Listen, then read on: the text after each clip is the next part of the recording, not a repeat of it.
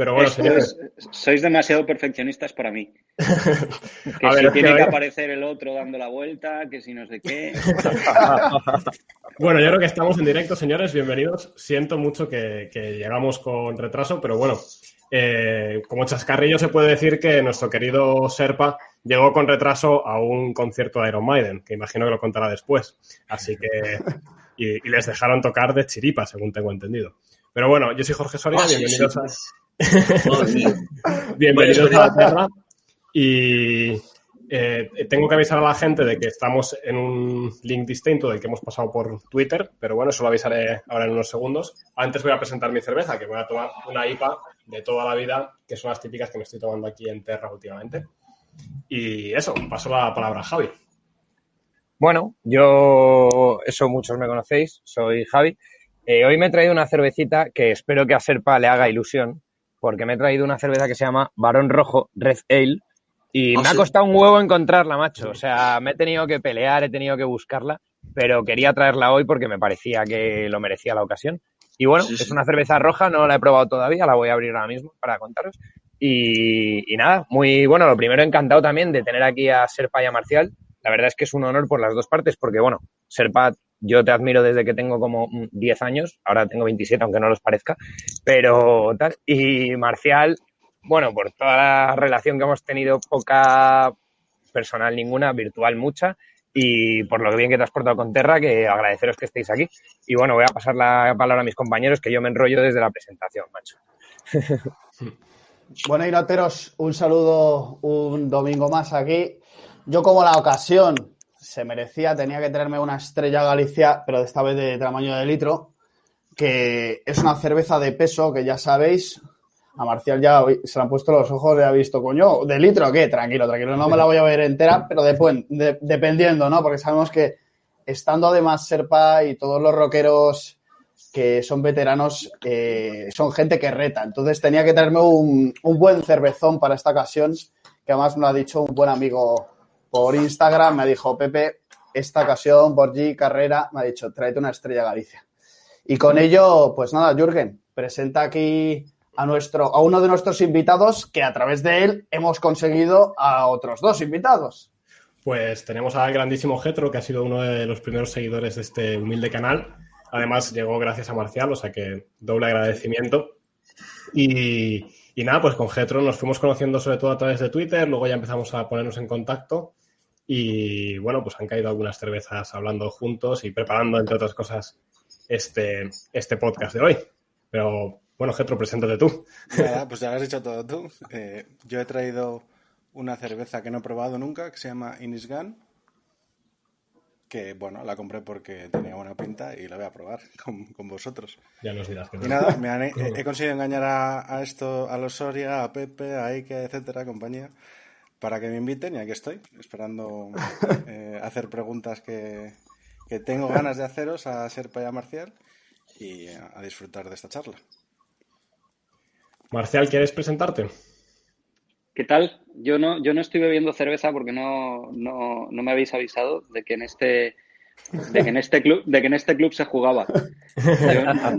no, era consciente, pero, pero, estoy aquí con mi whisky ah, bueno. Hombre. Claro, o sea, vamos a, vamos a andarnos con tonterías. Yo, yo, yo sé que, sé que, o por lo menos tengo entendido que vosotros sois unos viciosos en, este, en estos, en así que ningún problema.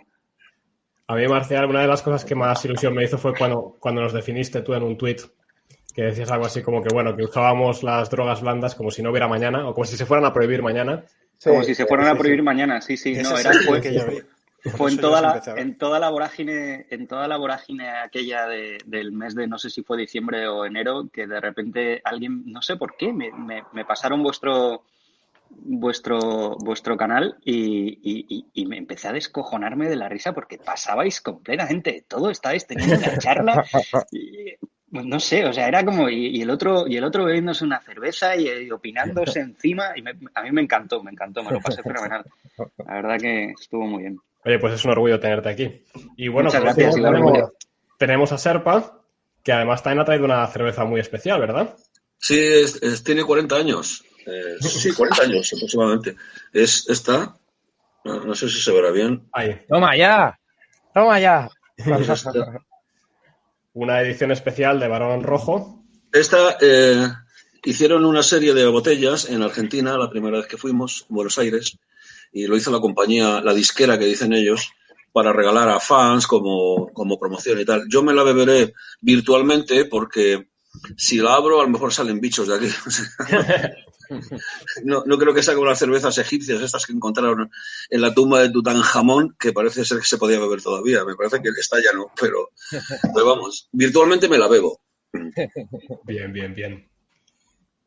Bueno, pues hoy vamos a hablar, si Hoy vamos a hablar, si os parece bien. Yo creo que los dos tenéis bastantes tablas para hablar de este tema. Habíamos planteado el directo de hoy eh, como contracultura y cancelación, le hemos llamado. Queremos hablar un poco de la cultura de la cancelación, que en verdad no es cultura, más bien es la incultura de la cancelación, de cómo esta corriente ¿no? que está surgiendo últimamente de a la gente que opina divergente a lo que teóricamente se supone que la sociedad acepta, eh, cómo no se le permite hablar o cómo incluso muchos de ellos han sufrido, bueno, desde directamente la desaparición pública a incluso ataques físicos en algunos casos, que gracias a Dios creo que no es ninguno de los que estamos aquí.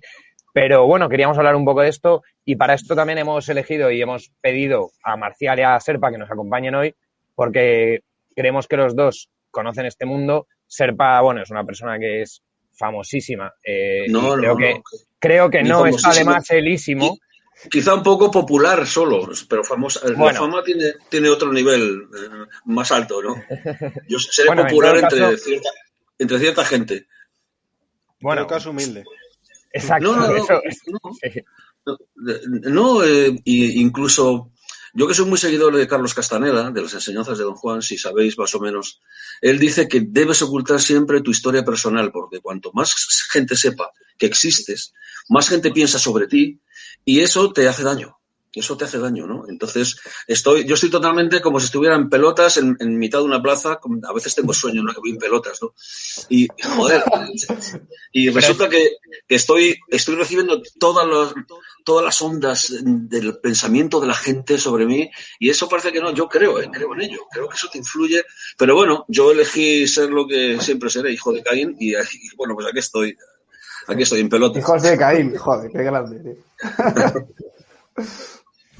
Oye, Marcial. Oye, eh, Serpa, yo, yo, tengo que decir que, que, me, que me, estoy sintiendo súper gamberro de, de, estar aquí charlando contigo porque mis padres me prohibían escucharte, tío. O sea, con mucho sentido común. Te, hacían cancelación, Marcial. Te hacían tus propios padres, te hacían cancelación de la me hacían, No, a mí no, a él. A él le cancelaban. ah, bueno, a él, a él, claro.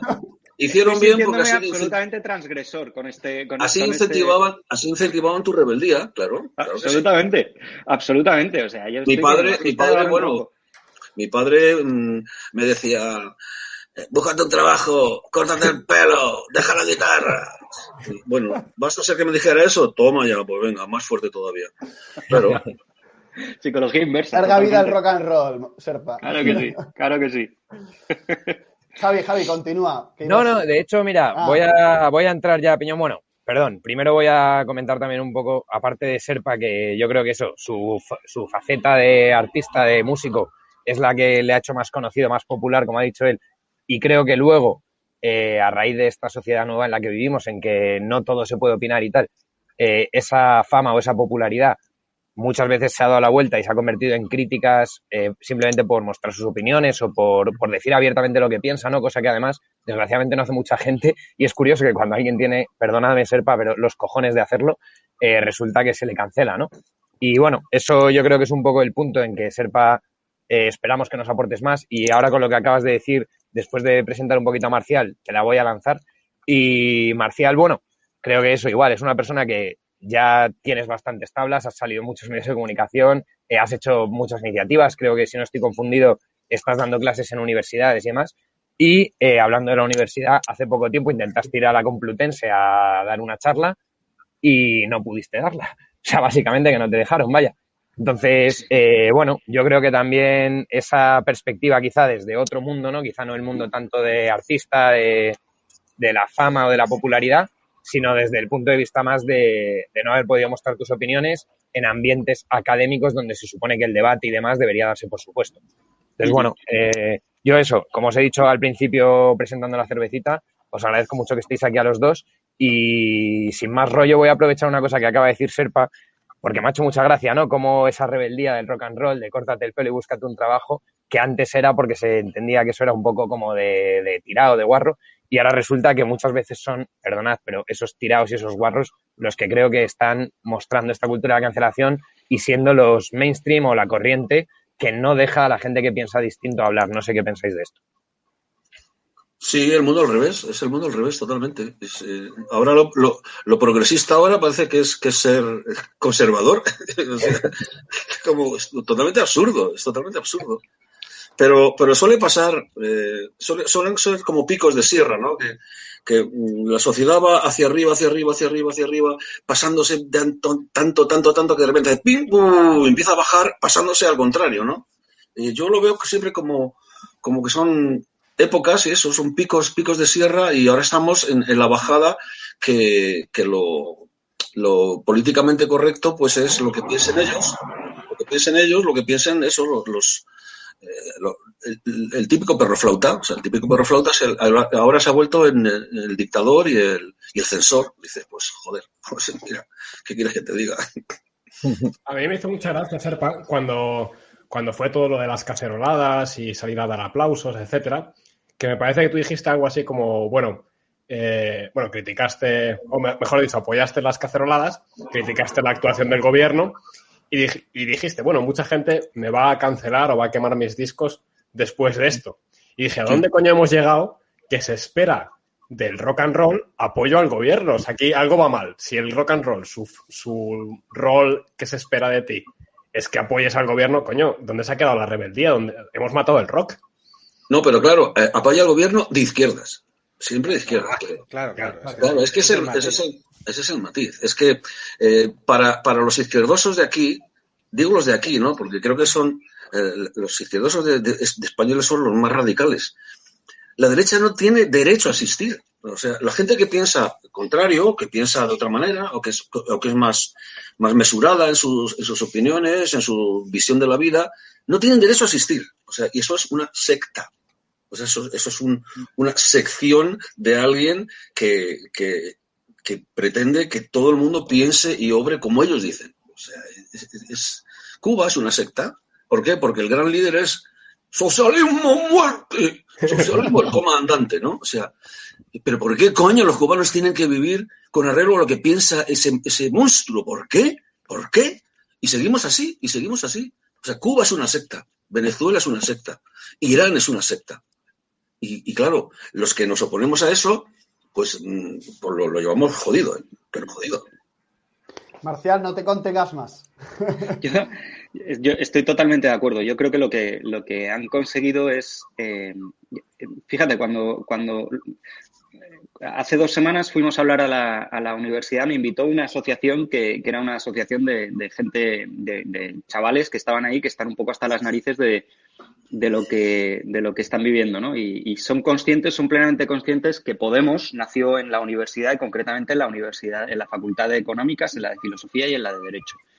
Y, en, en, esas, en esas concretamente. Entonces dijeron, oye, vamos a hacer una gamberrada, vamos a ir a hablar de comunismo a la facultad donde nació Podemos, donde nacieron los, aquí el, nuevo comunismo. Y, pero, y efectivamente, la intención era provocar. O sea, la intención era vamos a montarnos ahí, vamos a ver cómo, cómo soportan estos, que vayamos asumido y les hablemos de tal. La sorpresa fue que efectivamente no, no nos dejaron ni, ni, nos dejaron un aula. Lo siguiente fue, bueno, pues si no nos dejan un aula, vamos a tomarnos un café a la cafetería. Y en la cafetería estaba esperándome el rector haciendo así con el reloj diciendo, aquí no se consume. Y me echaron. Pero bueno, el, el, el, lo importante es que eso te hace, eh, y a, la, y a, los chicos que estaban ahí, incluso había un montón de gente que no estaba ahí para la, para la charla, les hace pensar y les hace decir, pero qué cojones, o sea, pero, pero ¿por, qué, ¿por qué yo tengo que estar, por, por qué, por qué el, el, señor decano viene aquí a echar a un tío que no tiene incidencia ninguna, que viene a hablar de comunismo, que es algo trasnochado? Pues la clave es que no, está, no es tra trasnochado, no es trasnochado para nada. Nos han, eh, eh, el, el, comunismo tiene muchas formas y ha ido evolucionando y el que piense que desapareció con la caída del muro de Berlín, pues pobrecito y tengo una burra coja que venderle. Porque, porque de verdad no se ha enterado de absolutamente nada. El, comunismo, el marxismo ha mutado y ha mutado en esta nueva forma de entender la vida que es la del victimismo. Mm. Entonces ahora tú eres una víctima. Bueno, el comunismo antes decía al campesino, al obrero, al trabajador, al no sé qué, decía, tú eres una víctima, has sido explotado toda tu puta vida y yo voy a venir a redimirte porque para eso estoy yo, que soy un, filósofo, que no he trabajado en mi vida, que tengo las manos limpitas, pero voy a venir a redimirte, pues más o menos viene, viene a ser exactamente lo mismo. Tú eres una mujer, eres explotada, has sido explotada durante toda tu vida por los hombres tal, y yo, que soy un hombre con coleta, que además me las tiro de tres en tres, voy a venir a redimirte. Entonces, bueno, pues, y, y, y, como se te ocurra a ti, que eres un caballero, que, que tienes cinco hermanas, que tienes una madre, que tratas a, tal, no sé qué, fenomenal, eres un machista. A mí me es, la, es la siguiente, es la siguiente, perdón. Qué bien le habría venido al Coletas hacer la mili, tío. Hombre, hombre, hombre, hombre. ¿Tú hiciste la mili? Qué bien le habría venido.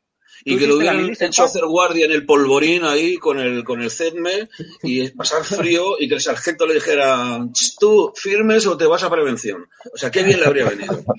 ¿Dónde, ¿Dónde hiciste la mili tú, Serpa? Que, tienes, yo, hice, yo hice una mili una mili de puta madre, también tengo que decirlo, ¿eh? porque me busqué la vida. Me busqué la vida muy bien buscada, pero la hice en el ejército del aire, hombre. Hombre, no, eh, eso, pero eso no es una mili, joder. Y además en la, base en la base aérea de Torrejón de ah, Ahí no había soldados tomen la loma mientras yo me tomo el lomo. Allí no había tomar. O sea, en el ejército del aire era todo... Bueno. El ejército es todo aire, es todo aire. Pero una pregunta, Serpa, ¿hiciste la, la mili en aire porque ya tenías varón o hiciste varón porque hiciste la mili en aire? no, yo, hice la mili porque yo me quería dedicar a la música ya definitivamente. Yo trabajaba en la telefónica en Beasain, en el pueblo del Arguiñano. Siempre lo digo, Arguiñano, eh, nos, saludábamos. Arguiñano no era cocinero todavía. ¿eh? Arguiñano era un calderero en la Compañía Auxiliar de Ferrocarriles, que es la Compañía Auxiliar de Ferrocarriles, la CAF, la CAF, es una empresa enorme, enorme, que une los pueblos de Beasain con Villafranca de Oria. Luego ah. la cambiaron a Villafranca de Ordicia, porque el río Oria hace una curva de ballesta, como en el Duero, que según Machado en Soria, ¿no? Hace una curva de ballesta y une los dos pueblos. Ahí trabajan miles de trabajadores que son los que hacen los, vagones del metro de Madrid, los vagones del metro en, es una fábrica cojonuda, enorme, inmensa. Y, y yo estuve tres años en, la telefónica, yo lo que quería era dedicarme ya a la música definitivamente. Y de hecho me costó cantidad de, esfuerzo eh, acceder a la telefónica. Hice oposiciones, ¿eh? Hice oposiciones, las aprobé y me destinaron a Viasain. Pero eh, yo sabía que la música era mi, mi vida y dije, mira, me arriesgo, fui un poco como el cordobés. O sea, o llevarás luto por mí. O sea, me tiro al ruedo, tío, y lo que sea lo que Dios quiera. Y quería hacer la mili cuanto antes, porque en aquella época eh, hacer la mili era muy jodido. Muy jodido en el sentido de que tú no tenías ningún derecho. Ningún derecho de nada. Es más, perdías el trabajo. Perdía, que me parece muy injusto eso. Tú, eh, y la Telefónica era una de las pocas compañías. La Telefónica era una compañía acojonantemente buena en aquella época. O sea, era como un ministerio. Nosotros éramos como funcionarios. Y encima eh, funcionaba muy bien, ¿eh? La compañía tenía, tenía premios en Europa a, una compañía modelo, ¿eh? Y, entonces eh, pensé, ¿me quedo aquí o, me lanzo a lo que sigo el camino de mi corazón? Seguí el camino de mi corazón y entonces lo primero que hice fue hacer la mili. Y la hice de voluntario. Porque a mí, si no lo hubiese de voluntario, me habrían llamado dos años más tarde y me habrían jodido la, la, vida profesional como se la jodieron a mucha gente, ¿eh? a muchos músicos. Muchos músicos que yo conozco, pues, desde los pequeñiques, los, otros, los pasos, los, gente de mi época, eh, eh, los módulos con Pepe Robles, les jodían un año o un año y medio de su vida y, luego recupera todo eso, ¿no? Entonces yo digo, antes de dedicarme a la música profesionalmente, hago la mili y me la quito ya del medio, ¿no? Y hacer la mili era muy jodido en aquella, antes he dicho que, hacer la mili está muy bien en cierto modo. En otros modos eh, eh, era muy, muy, injusto porque perdías. Hubo gente que perdió trabajos realmente buenos, ¿eh? Trabajos realmente buenos. Las compañías no te, lo, no te aguardaban el puesto. Bueno, total que pues eché la instancia para voluntario y, no, me, no me contestaban. No me contestaban. Y bueno, pues yo insistí, eh, escribí una carta al coronel jefe de aquí de, de Quintana en la calle Quintana, en Madrid, que es, donde estaba, había uno de los cuarteles importantes, y le dije que por qué no me, por qué no me admitían como voluntario. ¿Por qué no me admitían? Yo tenía 19 años y entonces, bueno, pues recibí una carta al final diciendo que me presentase tal y cual. ¿Y sabes por qué? Porque se comentaba, y creo que bastante fundamento, que a la mili de, voluntarios al ejército aire había bastantes enchufes. O sea, era, era como un poco ir recomendado. Y yo, yo no tenía recomendación de nada. Lo que pasa es que insistí tanto que, bueno, cuando me presenté en el Pinar de Antequera, en Valladolid, que era el, el CRIM número uno, el campamento de reclutas del, del Ejército del Aire, que hacía un frío que te cagas, me presenté allí a las 8 de la mañana con mi pelo largo y tal, al sargento para que ya me diera las instrucciones de qué día ya me tenía que presentar oficialmente al, ejército y quedarme en el ejército ya. ¿Y sabes lo que me preguntó el sargento? Os juro que es verdad, ¿eh? Siéntese. Eh, sí. Eh, ¿Por quién viene usted recomendado? Eso es lo primero que me soltó el sargento. Joder. me quedé como... ¿Cómo? ¿Por, qué, ¿Por quién viene usted recomendado? Y le dije, por nadie. Y me miró como diciendo... Así como Marcial en la universidad. Este se está quedando conmigo, ¿no? Te lo juro. Yo, tengo, una, yo, tengo una de la mili cojonuda que, que, le pasó a mi padre, macho. Mi padre mandando... Mi padre era militar. ¿Os acordáis cuando a Luis Enrique le rompió la nariz Tasotti? ¿Cómo no? Le pegó un codazo y le rompió la nariz y tal. bueno, pues Luis Enrique hacía la mili ese verano. Y se, y se, y se incorporó a la mili. Y entonces estaba el tío formado, recién entrado, ahí tal, hizo la melia de infantería de marina, estaba firmes con, la férula en la nariz y, de repente de repente pasó mi padre, que el pobre no había visto, no le iba al tema del fútbol, y dice, ¿y a ti qué te ha pasado? dice, jugando al fútbol. Y dice, es que vais como locos. Luego me lo dijo yo, que tienes a Luis Enrique ahí. Bueno, a mi tío, a mi tío se libró de la mili porque tengo un tío que este es mi padrino, que le falta una oreja, y entonces cuando llegó a la, por un accidente creo que fue, y cuando llegó a la mili, claro, no le hicieron cortarse el pelo ni nada porque no sabían si se podía quedar. Y entonces se pasó eh, el rollo de una semana y media, mientras todos hacían formación y tal, tirado en un sofá, y entonces empezó a pasar el bulo por ahí de que era el hijo de Franco, el hijo, el hijo bastardo de Franco. Y entonces todos, el vestido de militar, pero tirado en un sofá todo el día, fumando, echando risas, con el pelo largo, todos los demás rapados, formando, haciendo el idiota por el bosque. Y decían, bueno, este tiene que ser el hijo de alguien porque Oye, si yo llego a saber eso, me corto una oreja, tío. Getro, Getro, reconduce esto.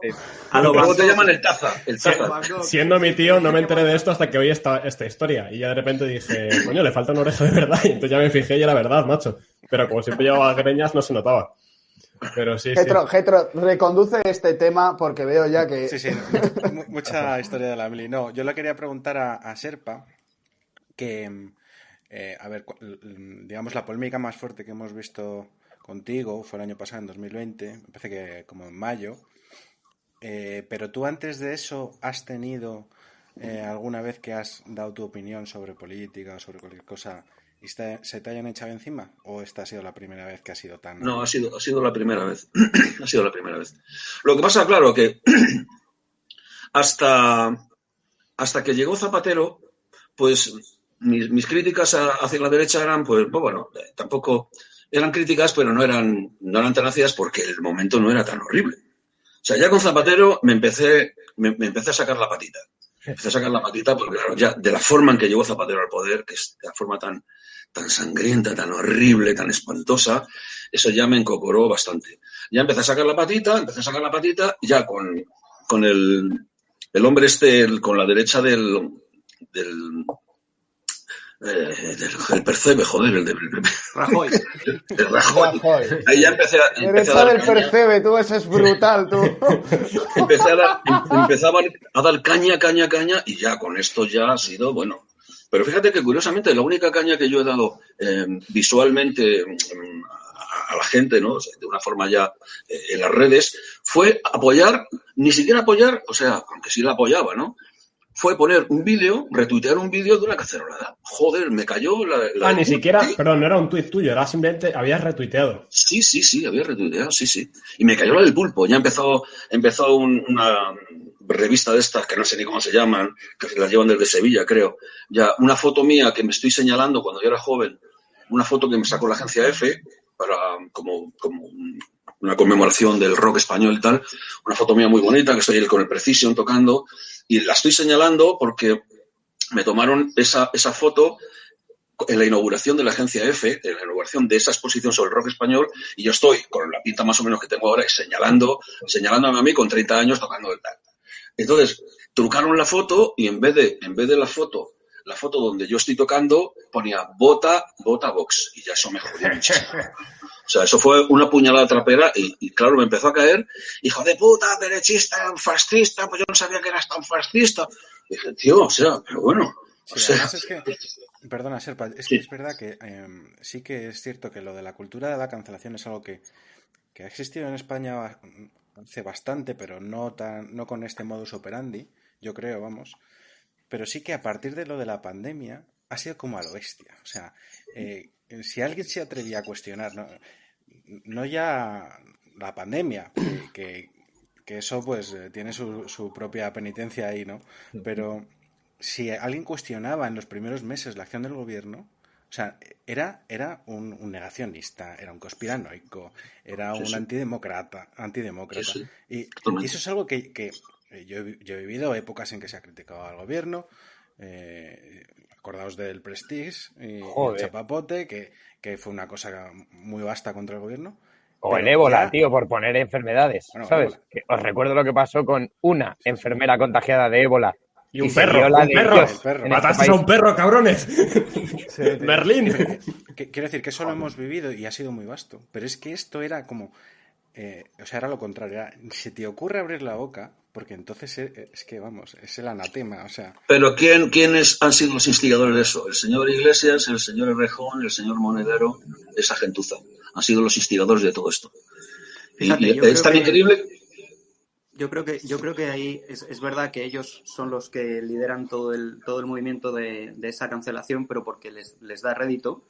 En el momento que les deje de dar rédito, van a dejar de, van a dejar de liderarlo y se van a poner en el lado de las víctimas y en el lado de víctima y, en el lado de los cancelados, como ya está pasando. Pero, pero yo creo que aquí hay un, hay un, hay un punto. Eh, yo creo que nos, nos han hecho a todos adictos a la política. Hace 20 años eh, pasábamos completamente del rollo este, todos. O sea, eh, o por edad o por lo que fuera, pero pasábamos. Nos parecía aburrido. Los políticos eran gordos, feos, calvos, acordados de Fraga, tío, ¿no? Era, lo, menos, carismático que había en este puto mundo y Aznar era lo menos carismático hasta que llegó Totalmente. al poder, porque cuando uno tiene poder, pues ya empieza a ser carismático. Pero cuando te hacen adicto, vosotros imaginaos un adicto al, un adicto al porno, o un adicto al juego, o un adicto a lo que sea. Tú se lo dices y, reacciona violentamente, porque estás atacando su, su, su, tema más íntimo, o sea, estás atacando una debilidad suya y además por la que tiene verdadera debilidad. Cuando, cuando tú en, en Cataluña, por ejemplo, hablas del independentismo y le hablas a un, independentista, se lo toma como algo que le estás atacando a él, no a sus ideas políticas o no incluso a los que mandan, le, estás atacando a él. Entonces tú tienes a un Iglesias, a un Sánchez y a un tal que se están beneficiando de la gente que es verdaderamente adicta a esto.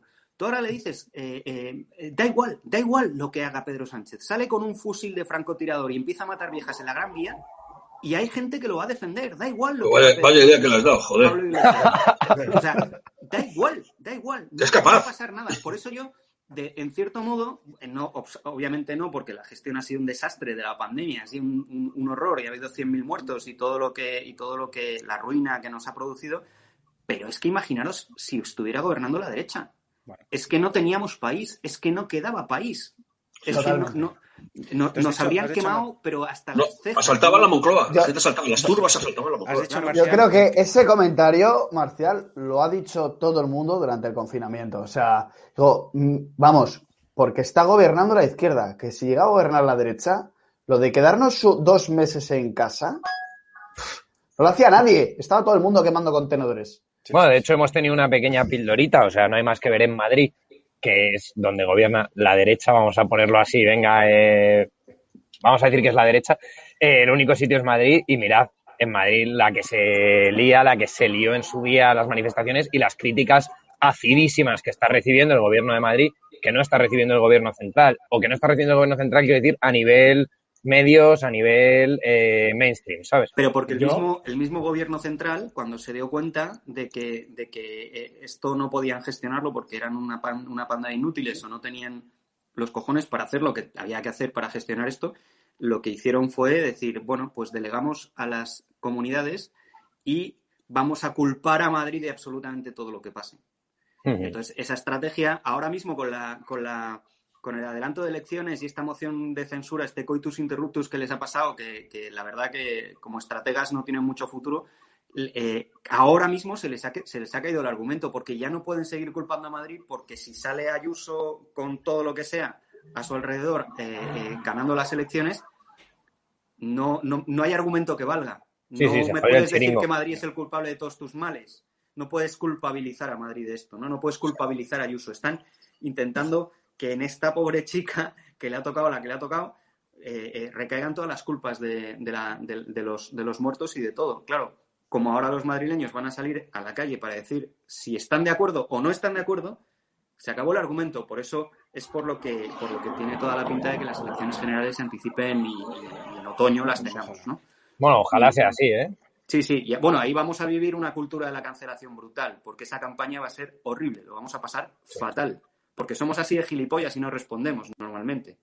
Sí, de hecho eso, perdona Marcial, porque justo lo que acabas de comentar de la cancelación respecto a, bueno, que perdón, voy a decir una cosa que ha comentado José Manuel por el chat, que me ha gustado mucho, que ha dicho, no hablemos de cancelación, hablemos de censura, que el español es muy rico y es la palabra que realmente habría que utilizar. Y a mí eso me ha gustado mucho, ¿eh? Perdona.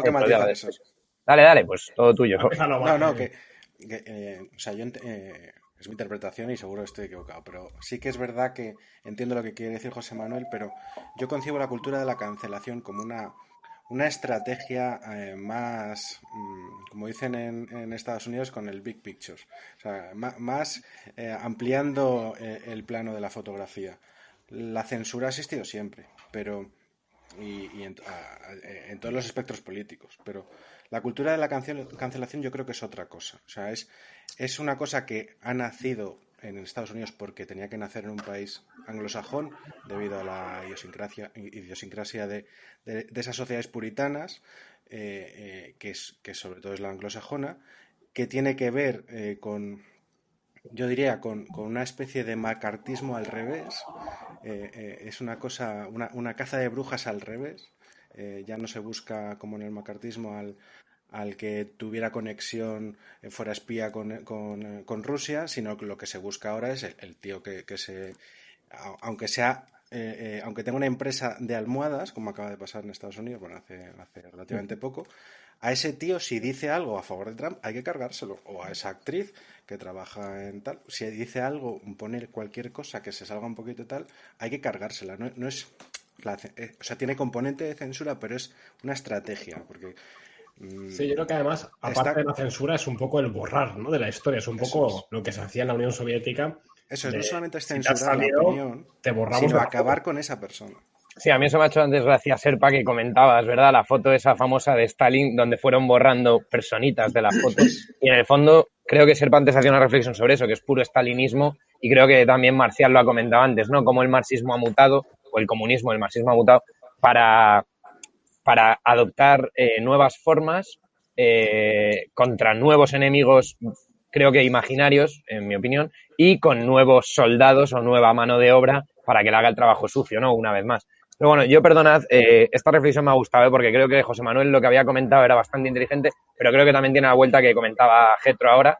Pero bueno, quería decir que estaba diciendo lo de las campañas electorales y esto es un tema para Serpa sobre todo, porque en España hemos visto cómo determinadas campañas electorales, antes comentabas de Zapatero, eh, los famosos La Ceja y todo el rollo.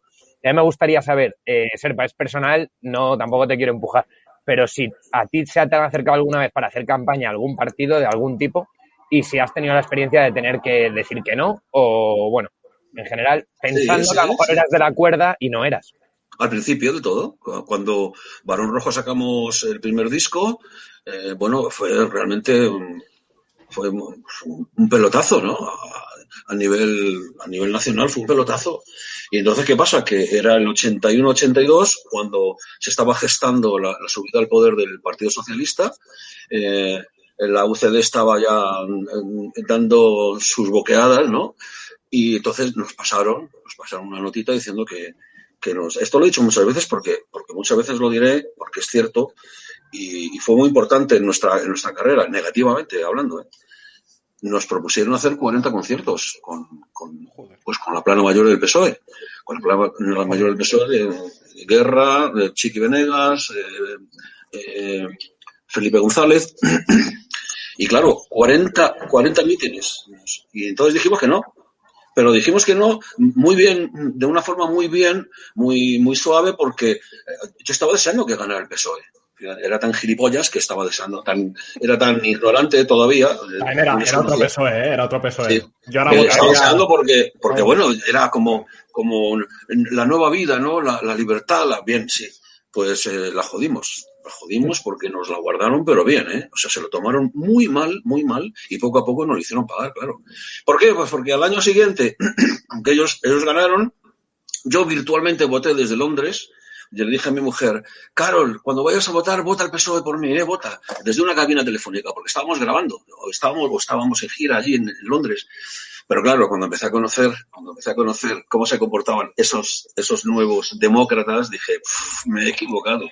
Y cuando, y cuando empezamos a notar, empezamos a notar en nuestras carnes la cancelación, que no fue la cancelación, fue la supresión, la supresión de cantidad de conciertos que, solíamos dar en pueblos y ya no nos llamaban. ¿Por qué? Pues porque esos pueblos eran de alcaldes socialistas.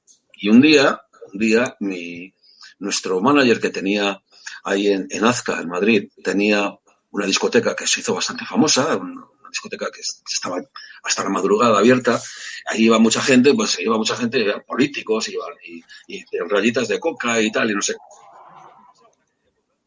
Y, mi manager dice, joder, mm, habló con un, tipo que era importante del PSOE, allí tomando copas, dice, joder, no entiendo, cada vez vendemos más discos y cada vez tenemos menos actuaciones. Claro, eh, no era lógico, ¿no?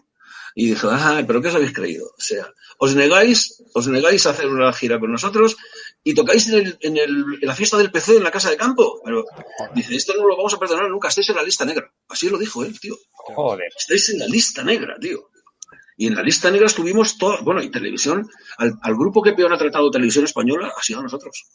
Al grupo, al grupo al que no ha dado, no, le ha dado ni un, ni, vamos, ni, sí, hemos salido en, pues en en, tocata, en no sé qué, pero darnos, por ejemplo, un especial que se hacía los domingos, no sé si os acordáis, eh, hubo una época en que cada domingo hacían un especial de un grupo.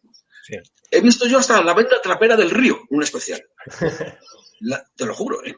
Abraham Rojo jamás, jamás nos dieron, nos dieron bola para eso. ¿Por qué? Porque estamos en la lista negra, la lista negra totalmente. Y bueno, pues, pues ahí, ahí tienes una, una muestra de lo que es que te digan, que te tienten, digas que no y, te lo hagan pagar. Pero también, también es, es, importante, y además, visto, el, visto lo que pasó después, es muy importante caer en la cuenta de que no pasa nada si te cancelan, porque Oye, Barón Rojo les cancelaron a nivel mediático y, está claro que así fue porque los que conocemos Barón Rojo no lo conocemos por, por otra vía, no por la televisión ni por nada de eso. Probablemente. No tenemos calles, no, tenemos una calle en Leganés, calle Barón Rojo, no, no.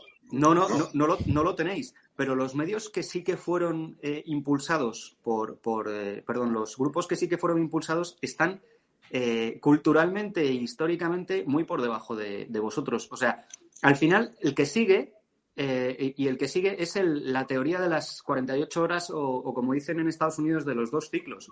Si consigues pasar dos ciclos de noticias eh, y, dejas que, como, como, los espaguetis estos que se pegan a la pared, pues si el espagueti se, se, pega a la pared y aguanta pegado a la pared es que ya está hecho. Bueno, pues eh, el, que, el que con con su actitud consigue aguantar y no se deja amilanar y no se deja amedrentar y sigue, vosotros seguisteis haciendo vuestras canciones, vosotros seguisteis haciendo lo mismo, vosotros tal, al final os mantuvisteis. Que es exactamente lo mismo lo que pasa en política, ¿eh? Igual, igual a lo que pasa, a lo que pasa en política o igual a lo que pasa en todos lados. El que tiene su propio, su propio estilo, su propio carisma, su propio carácter, y aunque te señalen, tú sigues un poquito más, al final acabas causando, eh, creando tendencia como se le echó encima a, Vox, por ejemplo, con el tema de la ley de violencia de género, se le echó todo el mundo encima, aguantaron 48 horas y a la hora 72 fue como, bueno, vamos a discutirlo, ¿no? Y de repente empezó a formar parte del debate y no había salido en medios de comunicación y no había salido en ningún lado. O sea, el, que el tema de la cancelación es verdad, de, la censura de la cancelación, yo estoy con Getro, que censura y cancelación no es lo mismo. Cancelación es una, es una cosa más global. Que no te. que no, al final no es definitivo, ¿eh? Si tú sigues y tú aguantas, eh, al, final, oye, eh, pues, pues tiras, a lo mejor van a pasar tres, cuatro años que, que, ganes un poquito más de dinero, pues a Duncan Du le dieron hasta el cielo de la boca, con lo malos que eran, por cierto. Bueno, al que le guste, le gustó. Pero les dieron, o sea, y les dieron televisión, y les dieron radio, y les dieron no sé qué, y les dieron no sé cuántos. ¿Por qué? Porque estaban perfectamente con el sistema. Pero yo te digo una cosa, yo te digo una cosa, es, es duro, ¿eh? es jodido. Es jodido. Hombre, claro que es jodido. Hombre, es que es tu pan al final, ¿sabes? Es tu curro. Es jodido que en, un circuito de festivales, que había muchos festivales en España, es muy jodido. Nosotros teníamos, pues, tres o cuatro festivales ya palabrados y a raíz de las, mis, mis declaraciones, bueno, o sea, no sabes en Facebook cómo me pusieron y, por supuesto, desde el manager decía, oye, tío, deja ya de hablar que me han dicho que en este festival que, que nos bajan del cartel, que la gente ha dicho que, que, si estamos nosotros, que hay gente que no va, hay gente que no va y, y es duro, es jodido, ¿eh? O sea, es jodido. Sí, yo eso te iba a preguntar también, también perdona, a nivel personal de tu relación con otra gente del grupo, con tu manager, has comentado ahora, con otra gente del grupo, si alguna vez te han dicho en plan, oye, tío, de puta madre tus ideas, pero por favor cállate, porque de esto estamos dependiendo 5, 6, 7, 15 personas. Sí, es verdad, sí, es verdad. Es, es, verdad, y yo, yo les he pedido perdón a mis compañeros de grupo eh, en, lo que respecta a esto, ¿no? Pero es que cuando yo hice esas declaraciones tan explosivas en el ABC, eh, yo estaba en una circunstancia muy jodida, muy, pero muy jodida, ¿eh? Jodidísimo, jodidísimo. Se me habían muerto dos primos a los que yo quería mucho por el, por el COVID o por lo que sea, porque yo en eso sí que no soy negacionista, soy, soy sospecho, sospechosista. O sea, yo, yo, no sé, yo no sé si es un virus, es que es un mm, que nos mandan desde el cielo, eh, nos lo mandan en el agua del grifo. Algo mata, está claro, pero y claro, yo estaba muy jodido, estaba muy jodido además, muy jodido porque, en fin, había tenido una historia, una historia mm, de hospitales con, con, un familiar muy, muy, muy, muy próximo, muy próximo, y lo habían pasado muy mal, ¿eh? Muy mal. Yo había estado, lo he comentado alguna vez en Twitter, había estado dos semanas acompañando a ese familiar muy próximo en el hospital cuando entraban, entraban como si fuera víctimas de un bombardeo. Entraba gente con el COVID ¿eh? y se morían, y se morían a las dos horas. ¿eh? Y llegaban las enfermeras y decían, no paséis a tal ala que, que le han cerrado, ¿eh? que le han cerrado para los, los enfermos que están entrando. Y veis una enfermera llorando, tío, porque se murió la gente como chinches, tío. Y claro, yo había salido de, ese, de, esa, de esa etapa y mis compañeros, tío, no hables, que no hables, que no hables. Y ya exploté y dije, ¡boom! ¡boom! Y dije, el tipo este es un psicópata y, bla, bla, bla. Y entonces, madre mía, me cayó, me cayó la del pulpo porque, claro, mis amigos, o sea, mis compañeros dijeron, oye, tío, que tú, que tú pienses así no significa que pensemos nosotros, tío. Ya, pero es que mm, he tenido que explotar, tío. Y he explotado y lo siento mucho. También es verdad que es que ahora estas opiniones parece. Perdona, Pepe, no, no, te voy a dejar, perdóname. No, no, es que yo tenía una cuestión para Serpa y otra para Marcial. Por un lado, la de Serpa, que creo que es que además el mundo en el que te has movido tú, que es el mundo de, la, de los artistas, esto les ha afectado mucho.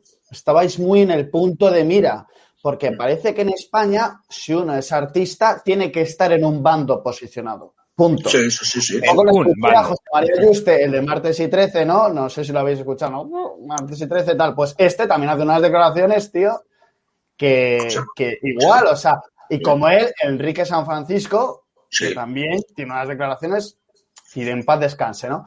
Y luego, Marcial, tú que te has movido mucho en el mundo de, de, la, de los medios de comunicación y has, como directivo, sabes lo difícil que es abrirse hueco en España también para hacer despuntar a una opinión diferente al mainstream, ¿no? O sea, ahí creo que, o sea, creo que puedes dar mucho, arrojar mucho en esta tertulia sobre ese tema que no estamos, dejando de lado. En concreto te voy a preguntar por una cosa, si, si no la dices. Sí, pero, pero, pero eh, iba, iba primero, iba primero Sherpa. Sherpa, di, de lo de la cultura El arte. No, que los artistas, en, por, en, sí, sí, sí, sí, sí, Eso, pero eso han sido sobre todo los, los, actores. ¿eh? Los actores son los que han llevado esa bandera de la izquierda y la izquierda y los premios Goya y bla, bla, bla, bla, bla, bla. Y, los músicos hemos estado más en segundo plano, pero yo me he dado cuenta con esto que, que rebeldes en el rock hay muy pocos. ¿eh? Muy pocos. Y todos de aquí, ¿no? Los que son todos de boquilla, todos de boquilla, de boquilla, de boquilla. Y todo el mundo ha chantado. Mira, a mí me dijo cuando yo pasé una época muy jodida, ¿eh? porque yo encima soy muy sensible a, las soy muy sensible a, todo. soy sensible a los halagos y soy sensible a, lo contrario, ¿no? Eh, me he curtido, ¿eh? Esto me ha venido bien porque me he curtido también, ¿eh? Pero eh, yo me acuerdo que las cosas que me dijeron, o estoy esperando que actuéis para tiraros, echaros a pedradas de hijo de la gran puta, que ojalá te mueras. Eso, eso era lo, más normal que me decían, ¿eh? Y, resulta que ningún compañero mío, ningún compañero mío, y tengo, tenía, tenía muchos amigos de gente famosa, famosa en el mundo del rock, me han dicho ni mu, ni me han llamado para decir, Serpa, ¿qué pasa, tío? Que nada. Es más, hace poco tuve un rifirrafe bastante gordo con, con en fin, con, con, varios... Eh, ¿Sí, eh? Con... Con Armando, ¿no? del grupo. No, no, no, no, no, con, con Oscar de Lujuria y con tal, y gente que escribe, pero bueno, o sea, no veas cómo, cómo me han puesto. Pero al final me doy cuenta que rebeldes, o sea, esas letras de rebeldía, todo mentira, todo, todo filfa. O sea, y, yo, yo decía, vamos a ver, si no protesto, ¿de qué ha servido, de qué ha servido mis letras? ¿Qué pasa? ¿Que he sido un fake? Yo, no, no, yo no he sido un fake. O sea, yo tengo que decir lo que siento aunque me esté jugando mi futuro. Me lo he jugado, o sea, porque yo prácticamente estoy jubilado. Estoy jubilado, o sea, yo, yo no espero que cuando, cuando se reanude todo esto y si llega a haber conciertos, como la mayoría son de esa cuerda, no me van a llamar. Ni falta que me hace ya, tío. O sea, estoy muy a gusto. Tengo 70 tacos y hasta los huevos ya. Sea, hasta los huevos. Y, y resulta que al final me he dado cuenta de eso, que, que rebeldes hay poquísimos. Poquísimos. El único fue que me llamó el, el guitarra de Avalanche, eh, que nunca me acuerdo de los nombres, joder, el, un tío majísimo. Y, y, poco más, y poco más. Me llamó para, para ofrecerme su, eh, fin, su, su, apoyo, para decirme que, joder, que él, pensaba que tenía todo el derecho del mundo a, a expresar mis opiniones. Eh, pero los demás me han defraudado totalmente. O sea, gente en la que yo confiaba, gente que esperaba que me llamara y dijeran, Serpa, tío, ¿es que te has pasado? ¿O qué te pasa? A ver, eh, ¿tienes problemas? Eh, ¿Te has metido a algo, un cambio de, cambio de camello, tío? Porque lo que estás diciendo... O sea, aunque me llamaran para echarme una, una bronca, pero que me llamaran, nadie, todo el mundo callado. Todo el mundo callado como putas. ¿Y sabes lo que me decía un tipo hace poco? Decía, joder, Serpa, pues resulta que yo trabajo en un sitio que hay un hay un local de ensayo enfrente así muy, muy potente de rock y joder, no veas cómo están los músicos. llorando, tío. digo que se jodan. Que se jodan. Que se jodan. Que se jodan por cobardes. Llorando, uno pensando en, meterse en una obra ah, de construcción. Que se jodan. Así te lo digo, que se jodan. Que se metan en trabajo, que tampoco pasa nada. y Marcial, ahora, ahora te toca a ti lo que había comentado antes, la pregunta que te estaba diciendo.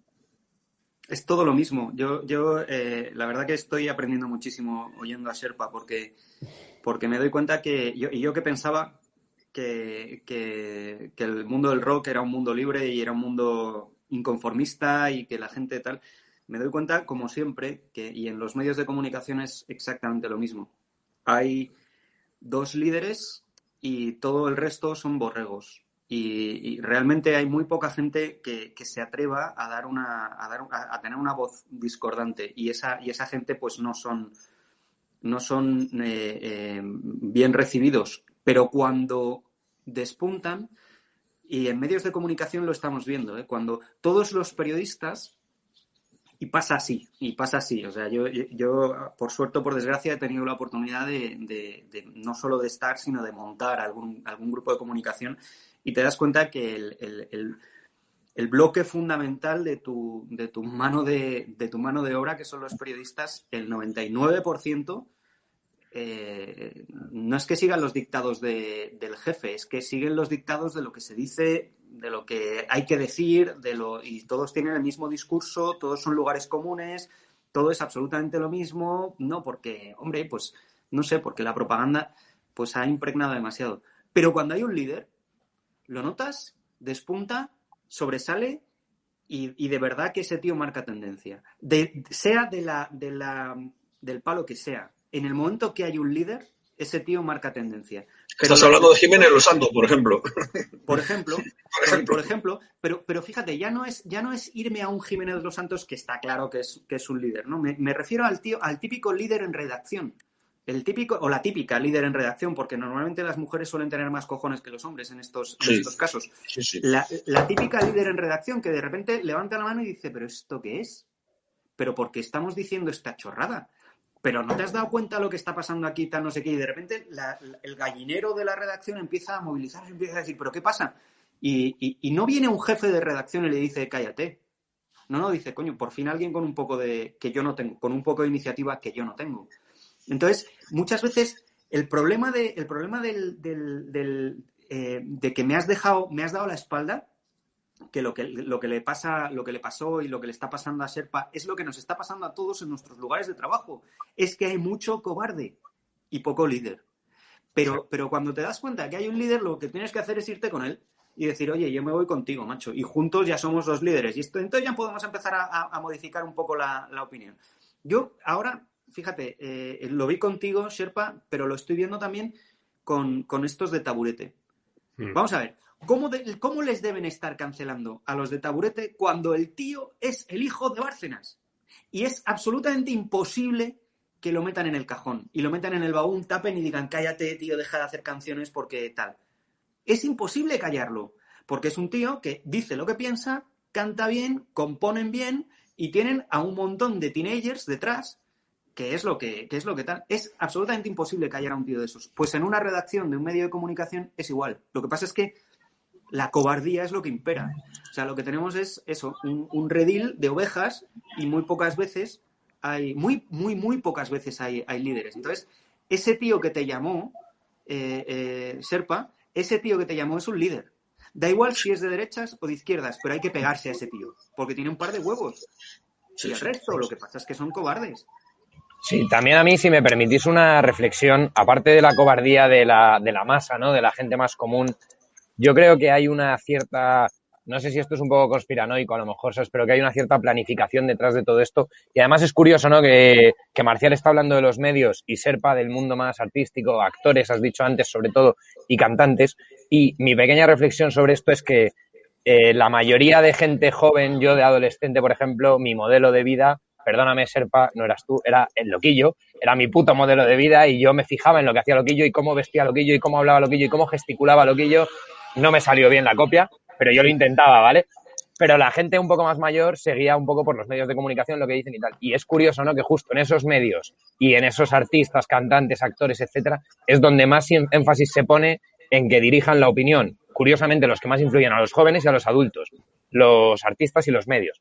Entonces, yo creo que hay mucho cobarde, como decís, los dos, ¿no?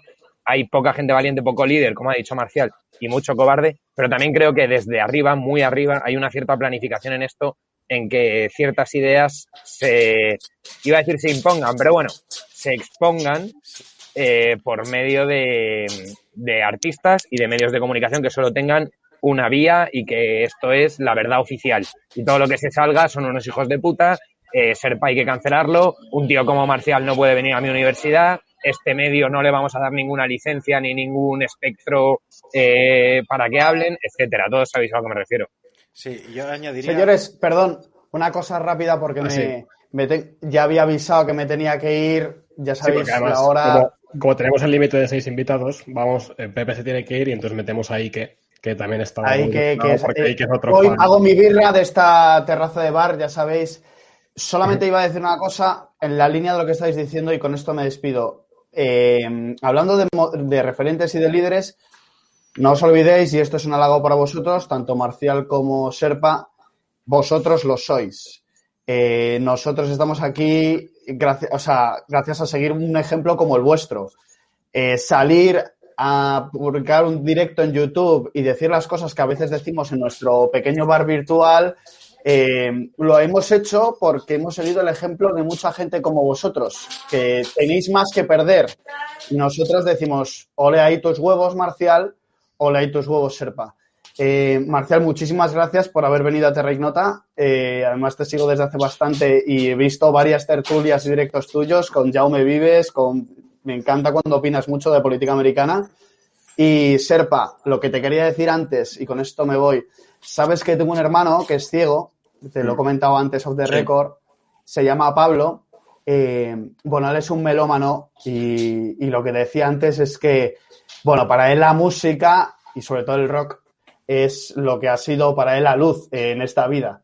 Entonces, cuando le dije, oye, Pablete, eh, hoy voy a tener la oportunidad, macho, de tomarme unas cervezas con Serpa en el canal y me dice, joder, vas a estar con José Luis Campuzano. Oye, mm, dile de mi parte que Barón Rojo es el mejor grupo de rock que ha dado la historia de España. Entonces, con esto te lo tenía que decir, con esto me tengo que ir. Y... Pues muchísimas, muchísimas gracias. Eh, eh, si ha merecido la pena, una de las cosas por las que ha merecido la pena seguir el camino de mi corazón, pues es por estos momentos, evidentemente. Y por cierto, Alberto Rionda es el amigo, el, gran guitarrista de Avalanche, eh, que me ofreció su apoyo, me ofreció su apoyo y, me demostró ser un tío, un tío legal. Bueno, muchachos, sois unos grandes. Muchísimas gracias. Nos veremos. De hecho, Dar un abrazo a tu hermano de mi parte. Dar un abrazo a tu hermano. Por supuesto. Gracias, Serpa. Gracias, Marta. Yo voy a coger una cosa, mientras entra Ike, voy a coger una cosa que os quería enseñar porque entra un poco a coalición de esto. Dame un segundo. Sí. Bueno, en lo que viene a ver si. Yo lo. Fíjate, la palabra cancelación no me gusta, yo diría supresión. Supresión. Supresión. Te, suprimen. O sea, porque cancelarte es como. No sé. también viene de cancela, ¿no? De cerrarte sí, Su, presión, está bastante, está bastante más acertado. Más preciso. Jorge. Sí, voy a, copiar el link para invitar a, Ike. Ah, ya está aquí, Ike. Ike, bienvenido. Bueno, os presentamos Serpa y Marcial a Ike, que es amigo también de toda la vida y se apunta a la barra del bar. Lleva un ratito en la barrera y ya por fin se lanza a torear. Te toca poner las banderillas, Ike. ¿Qué tal? Eh, buenas tardes. Eh, Serpa, un puto placer. Eh, no te puedes ni imaginar. Eh, coño, yo también he sido muy chaval, soy del 91, he crecido con, vosotros. Qué puta maravilla poder, aunque solo sea saludarte y decirte que, que frente a esos que te han querido tirar piedras y que frente a toda, toda la mierda que no me quiero ni imaginar que te has tenido que comer, eh, que muchos otros, tío, tenemos la opinión distinta. Algo hacemos mal porque no nos escucháis, escucháis mucho más a los que, a los que os quieren tirar mierda, piedras, lo que os tiren, tío. Me da pena que con 70 años estés hasta los huevos de todo, porque, porque si no estuvieras tan hasta los huevos de todo, creo que tendrías muchísimo que, que, darnos al resto. Así como ya nos has dado, ¿eh? No, no, no es una crítica, eh, líbreme Dios. Marcial, un placer, tío. Eh, es mi universidad, la Complutense, estudié allí. Yo era alumno en, en Somosaguas, eh, estudiaba en psicología, yo estaba allí con Iglesias, en, estudié en la universidad del 2008 al 2015. Em, creo que estuve, de hecho, en, el asalto a la capilla por determinadas personas. Yo estaba allí. Eh, entonces creo que. Aclara ahí que estabas como. no, aclara no, porque eso ha quedado muy mal y todos sabemos que no es eso. No, no, no.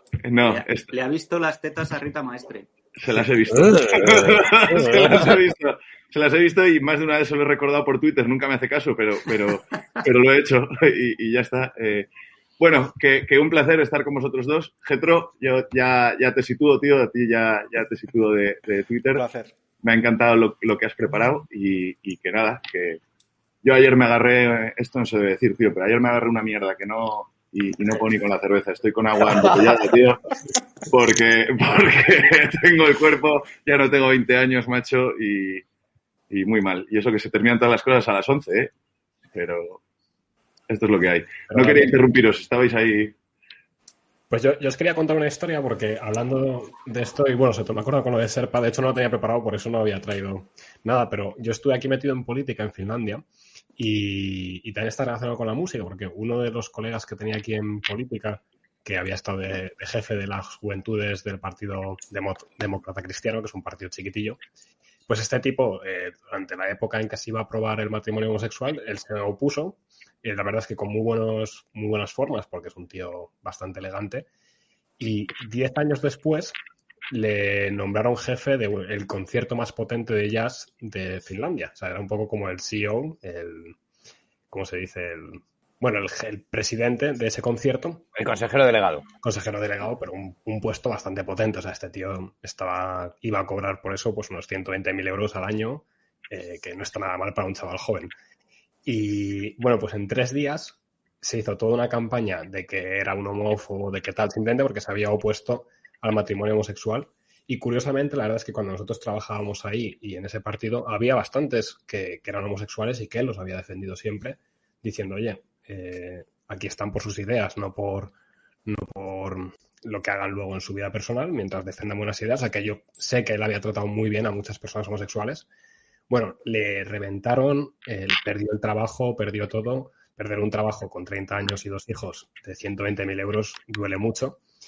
Y a mí lo que me dolió, y por eso me estaba acordando con lo de Serpa, es que en ese momento yo seguía en el partido político, él, ya no estaba, eh, casi todos los que, eh, los que habían estado trabajando con él y muchos habían llegado a, donde estaban ahora gracias a él, decidieron darle la espalda. Y nadie estaba dispuesto a hablar con él por miedo a que les salpicara la mierda. Entonces, eh, yo ahí, de hecho, di un poco un golpe de mesa en la mesa y dije, oye, perdón, pero es que ante todo esta persona ha sido nuestro amigo, al menos para mí lo sigue siendo, pero, pero que aunque ya no sea para alguno de vosotros, que no entiendo por qué, porque no os ha hecho nada, y me parece horrible lo que estáis haciendo, y de segundas, es, él ha dicho ideas que casi todos vosotros defendéis. Entonces estáis dando la espalda, no porque no estéis de acuerdo con él, sino por el miedo a la, a la masa. Y dije, bueno, cualquier día de estos seremos otro el que esté ahí entre la masa de la cancelación o de la censura. Eh, ¿De verdad queréis hacer esto? Y bueno, gracias a Dios al final pues lo paramos, eh, los jóvenes de nuestro partido le apoyamos, intentamos estar cerca y de hecho pues entre varios amigos hicimos unas camisetas de, si no os acordáis de Jesuit, eh, Charlie. pues hicimos unas camisetas parecidas del chaval. Y la verdad es que lo petamos, lo petamos bastante, o sea, vendimos, yo me puse a vender por internet, vendí un huevo, eh, conseguimos varios modelos que se oponían, o modelos, hombres y mujeres, o sea, que lo petó bastante, la gente empezó a hacer grafitis legales, pero en sitios legales grafitis de esto. Eh, pero bueno, yo me di cuenta de lo que hablabais antes del liderazgo. En este caso fui yo no por nada, sino porque era mi amigo, es que era, era de mis mejores amigos. Entonces dije, tío, no podemos hacer esto. Pero en cuanto una persona actúa bien, como para los cobardes y eh, los que dudaban de ser valientes se lanzan. Y yo creo que eso es el ejemplo que estáis dando eh, muchas personas. Eh, no, no, voy a halagar aquí en concreto, pero bueno, que estáis dando muchas personas y que creo que inspira. Fíjate, la, la, una, una, de las características de, del ser líder, y, obviamente yo creo que todos los que de alguna manera dan un paso al frente ya son líderes, aunque le sigan solo dos personas, al final son líderes, es que eh, el día a día es una mierda pero el, global, la vida, la vida en general es una puta preciosidad. O sea, tú, tú cuando... Ahora, por ejemplo, se habla mucho de, de Blas de Lezo, ¿no? Y, uno está pensando, joder, qué vida más cojonuda la de Blas de Lezo, qué tío más grande y tal, sí, pero le arrancaron una, piedra en, su, en una pierna en su primer combate, en el segundo le quitaron un ojo, el tercero se quedó manco, luego eh, le vinieron toda la puta flota inglesa a conquistar la Cartagena de Indias cuando él ya estaba de gobernador y decía, ya aquí me retiro, pues tuvo que combatir, el gobernador estaba, estaba de capitán general, pero el gobernador estaba en contra de él. O sea, su vida fue una mierda, su vida fue una mierda, pero cuando tú lo ves en global dices, qué vida más bonita. O sea, vivir una, una vida heroica es, es, es algo que no lo vives para ti, lo vives para otros. Y, cuando, cuando das el paso al frente y te pones a liderar, pues no es una cosa divertida. Vosotros lo habéis pasado fatal hoy para, sacar el programa adelante porque había 800.000 problemas. Y, eso no, no, es cómodo, sobre todo cuando tienes un montón de gente que está esperando para, para, ver el programa. Pero al final hay que salir, ¿no? O sea, yo creo que, yo creo que la, la el, el, dar el paso para ser un líder es, es para vivir una vida para otros no para, no para disfrutarlo tú. Te van a cancelar, te van a hundir, te van a, te van a criticar, te van a arrancar una pierna, te van a quitar un ojo, te, lo van a, te, van a joder la vida, te van a cancelar, te van a suprimir. Pero merece todo la pena. pero en, cualquier sentido, ¿eh? ya sean desde el punto de vista eh, musical, eh, desde el punto de vista del, artista, del político o, del, o, del, religioso, da exactamente igual. O sea, ser un líder tiene sus... pero luego es muy bonito, ¿no? Luego, luego la gente dice, yo quiero ser como tú. Y, no, lo digo por mí, lo digo por los líderes que yo digo, yo quiero ser como este. sí, eso es lo, que, lo que pasa, Marcial, es que ahí, y Serpa lo ha comentado antes, un poco la gente del grupo, ¿no? La gente de alrededor. A mí una cosa que, y esto lo cuento personal, a mí una cosa que me ha a veces costado un poco con este programa, con Terrec Nota, es hablar de determinados temas o decir determinadas cosas que yo pienso, ¿no? Pero te da miedo no tanto por ti, porque dices, bueno, a mí me suda la polla, que vengan, ¿no? Que vengan, que les reviento.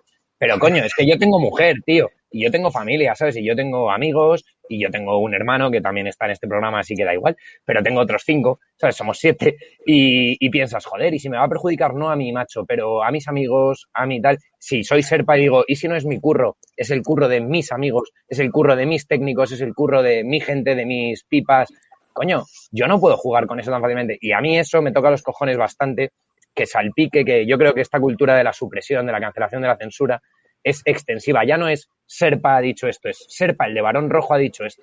Y ya todo lo que Serpa ha tocado, una suerte de rey Midas, se ha convertido en prohibido.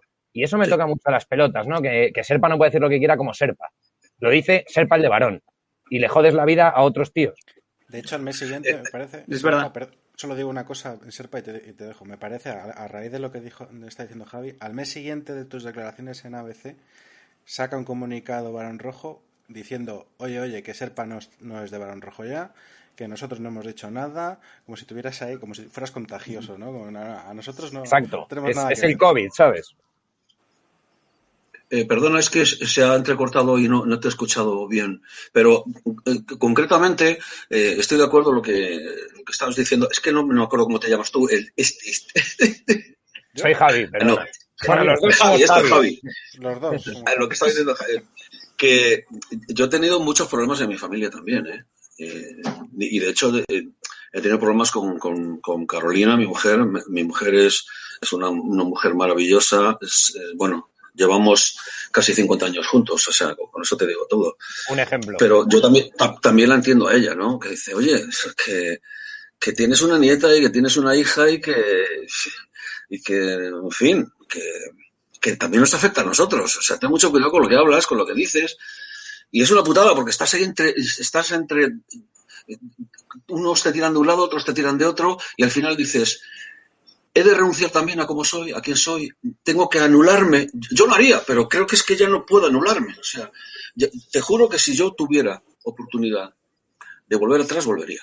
Volvería, me callaría y que le dieran por culo al puto mundo, que le dieran por culo a todo el... Porque en realidad, al final, eh, estoy muy de acuerdo y es, muy gratificante pues oír estos halagos, ¿no? De que eres, eres un tío valiente tal. Pero al final dices, mm, ¿ha merecido la pena, tío? O sea, llega, llega un punto en el que también te lo planteas. Dices, ¿voy a cambiar algo del mundo? Y estás, estás ahí en la duda y dices, pues claro, o sea, no es que vaya a cambiar algo del mundo, es que tengo que, tengo que hablar con el corazón. Siempre me ha ido bien eh, hablar con el corazón y seguir el camino de mi corazón. Pero hostias, es, a veces es muy duro, tío. Yo he perdido, he perdido, familiares, o sea, he perdido el contacto con familiares muy íntimos, eh, que ya ni me hablan y me hablan por esto. Y llevar eso también es jodido, ¿eh? Es jodido. Aquí eh, no somos héroes, somos, somos gente que va subiendo una cuesta, como, como un serpa, va subiendo una cuesta, pero, pero joder. En el, a veces... en el camino, en el camino del el camino del héroe que siempre todo el mundo todo, el mundo habla de cuál es el viaje del el viaje del héroe siempre la, la característica fundamental es que el héroe no quiere serlo yo, yo estuve hablando una vez con, con una de las, de las personas que, que, ayuda y apoya a un político que es muy relevante ahora. Yo quiere saber por qué, por qué estoy con él y por qué le, y por qué le aconsejo y le, y le, y le doy. Soy el Iván Redondo de este político porque él no quiere estar ahí. Eso es, eso es, eso es lo que lo que le definió. Pero fíjate, ha habido una cosa que, que, has comentado de yo no sé si estoy haciendo o no estoy haciendo, si, si sirve para algo, ¿no? Me ha recordado a una anécdota que, me contaron cuando era pequeño, me contó, me contó mi padre del, del, cura de Ars. Ars es un pueblo de mierda que hay en Francia, pequeñito. Bueno, era un pueblo de mierda. Ahora ya no, porque salió el cura de ahí. Pero él era, era el párroco del pueblo y, y, en el pueblo había 150 habitantes y no había nadie más y el tío nunca salió de ese pueblo. Y entonces una vez, pues cuenta, no sé si la leyenda o la realidad, porque en estas cosas vete tú a saber, que el tío andaba con dudas. Decía, oye, todo lo que estoy haciendo, todo lo que estoy sufriendo, todo lo, mal que lo estoy pasando, todo lo que estoy tal, ¿sirve para algo? ¿Estoy cambiando alguna vida? ¿Estoy cambiando? Porque aquí son 150 viejas en este pueblo y realmente... Entonces, por lo visto, Dios le concedió la gracia de ver cuántas vidas había cambiado y pasaban las 800.000. Sin que él fuera consciente porque tú no eres consciente de las vidas que estás cambiando, y menos aún ya con el mundo online, ¿no? Y, con, el mundo a, través de tu testimonio, tus canciones, la gente que te sigue, el, hermano ciego de, de, esta, de este otro que se acaba de ir. O sea, no eres consciente, pero has cambiado su vida y de repente con una opinión dices, coño, mira, pero si Serpa dice que no sé qué, y le has cambiado la vida. No sabes con una frase, con una expresión, con un gesto, con un guiño de ojo, cómo le puedes cambiar la vida a una persona. Y si tú no lo haces, no hay nadie que lo vaya a hacer. de hecho, de eso. Sí, de hecho, de eso, Marcial, perdóname un poco la autopublicidad. Hace un par de semanas tuvimos el, jodido privilegio, porque no, no puedo decirlo de otra manera, tuvimos aquí al padre de Ignacio Echeverría, que fue el chico que se enfrentó a los terroristas en Londres con un monopatín. Estuvo aquí su padre en Terra Ignota hace un par de semanas contándonos. Y, joder, ese tío tiró para adelante con el monopatín, ¿sabes? Y hubo amigos suyos que se quedaron atrás y tal. Y él, él lo decía, ¿no? Él se hacía un poco la pregunta de, bueno, ¿y si mi hijo no hubiera sido tan valiente, ¿no? Y si él no, no hubiera sido un héroe, ¿no? Eh, ¿Lo preferiría? Y él mismo se respondía y decía, no, yo prefiero el hijo que tuve, ¿sabes? Y coño, su hijo está muerto, ¿eh? Que estamos hablando de una cosa muy seria. Pero, pero merece la pena ser un héroe, tío, merece la pena y te estás jugando muchas cosas, ¿eh? O sea, en este caso la vida, en el caso que hablamos nosotros, la reputación, la familia, etcétera. Pero merece la pena ser un héroe porque no sabes nunca cuándo un chaval, perdonadme, pero yo eso le va a cambiar la vida, porque a mí, por ejemplo, historias como la de Ignacio me cambiaron la vida. Yo cuando leí eso hace cuatro años, me cambió la vida hasta el punto de que en cuanto he tenido oportunidad de entrevistar a su padre, me he lanzado de cabeza porque para mí es una cosa súper emocionante. O sea, eh, que me ha tocado de verdad y que me, ha cambiado, me ha hecho ser mejor persona. Y merece la pena siempre. Yo ahí un poco quiero dar la pastilla blanca, sobre todo por lo que ha dicho Serpa, que aunque estemos hasta las pelotas, hay que seguir luchando porque nunca sabes, como ha dicho Marcial, cuáles son esas 800.000 personas que van detrás, ¿no? Que, que, dependían de que tú hicieras esa buena acción para ser valientes ellos también. No, sí es verdad, es verdad que sobre todo en Sudamérica, yo, yo recibo muchos mails y muchos, muchos mensajes de, de gente que están pues, en países realmente duros, jodidos, en Nicaragua, en Cuba, y sí que eh, esa semilla de rebeldía que les hemos metido con nuestras canciones, eh, te das cuenta que sí, que has hecho algo positivo, ¿no? Has hecho algo positivo. Pero la duda, el, que no duda el que no duda es que no está vivo, o sea, hay que dudar, joder.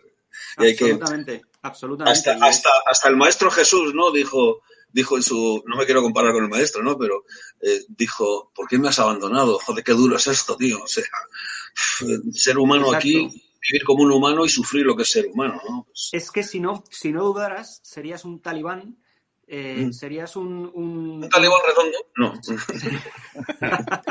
serías un obcecado serías un radical y no y no lo somos, somos humanos, tío, al final.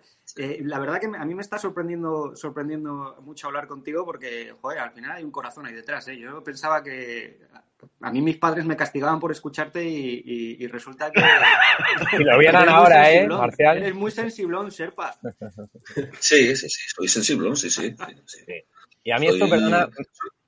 Soy tierno, soy tierno. Eso, eso, eso. Los somos como los vikingos, o sea, el vikingo después de llegar de, ah, las racias y tal, y a, pegarse del dracar, pues llega al hogar y coge a su nenito y, la cuna y le, da besitos, ¿no? La ternura, la ternura del vikingo. a mí me vas a permitir, Serpa, que te pregunte una cosa también, entiendo que sin nombres, ¿no? Pero precisamente por esto de esta gente que te dice, oye, me has ayudado, o oye, he echado para adelante o me has eh, abierto un poco, te iba a preguntar eh, si en el mundillo, en la música, en otros artistas, alguien se te ha acercado alguna vez y te ha dicho, tío, pienso como tú, pero no tengo los dos cojones que tienes tú para decirlo.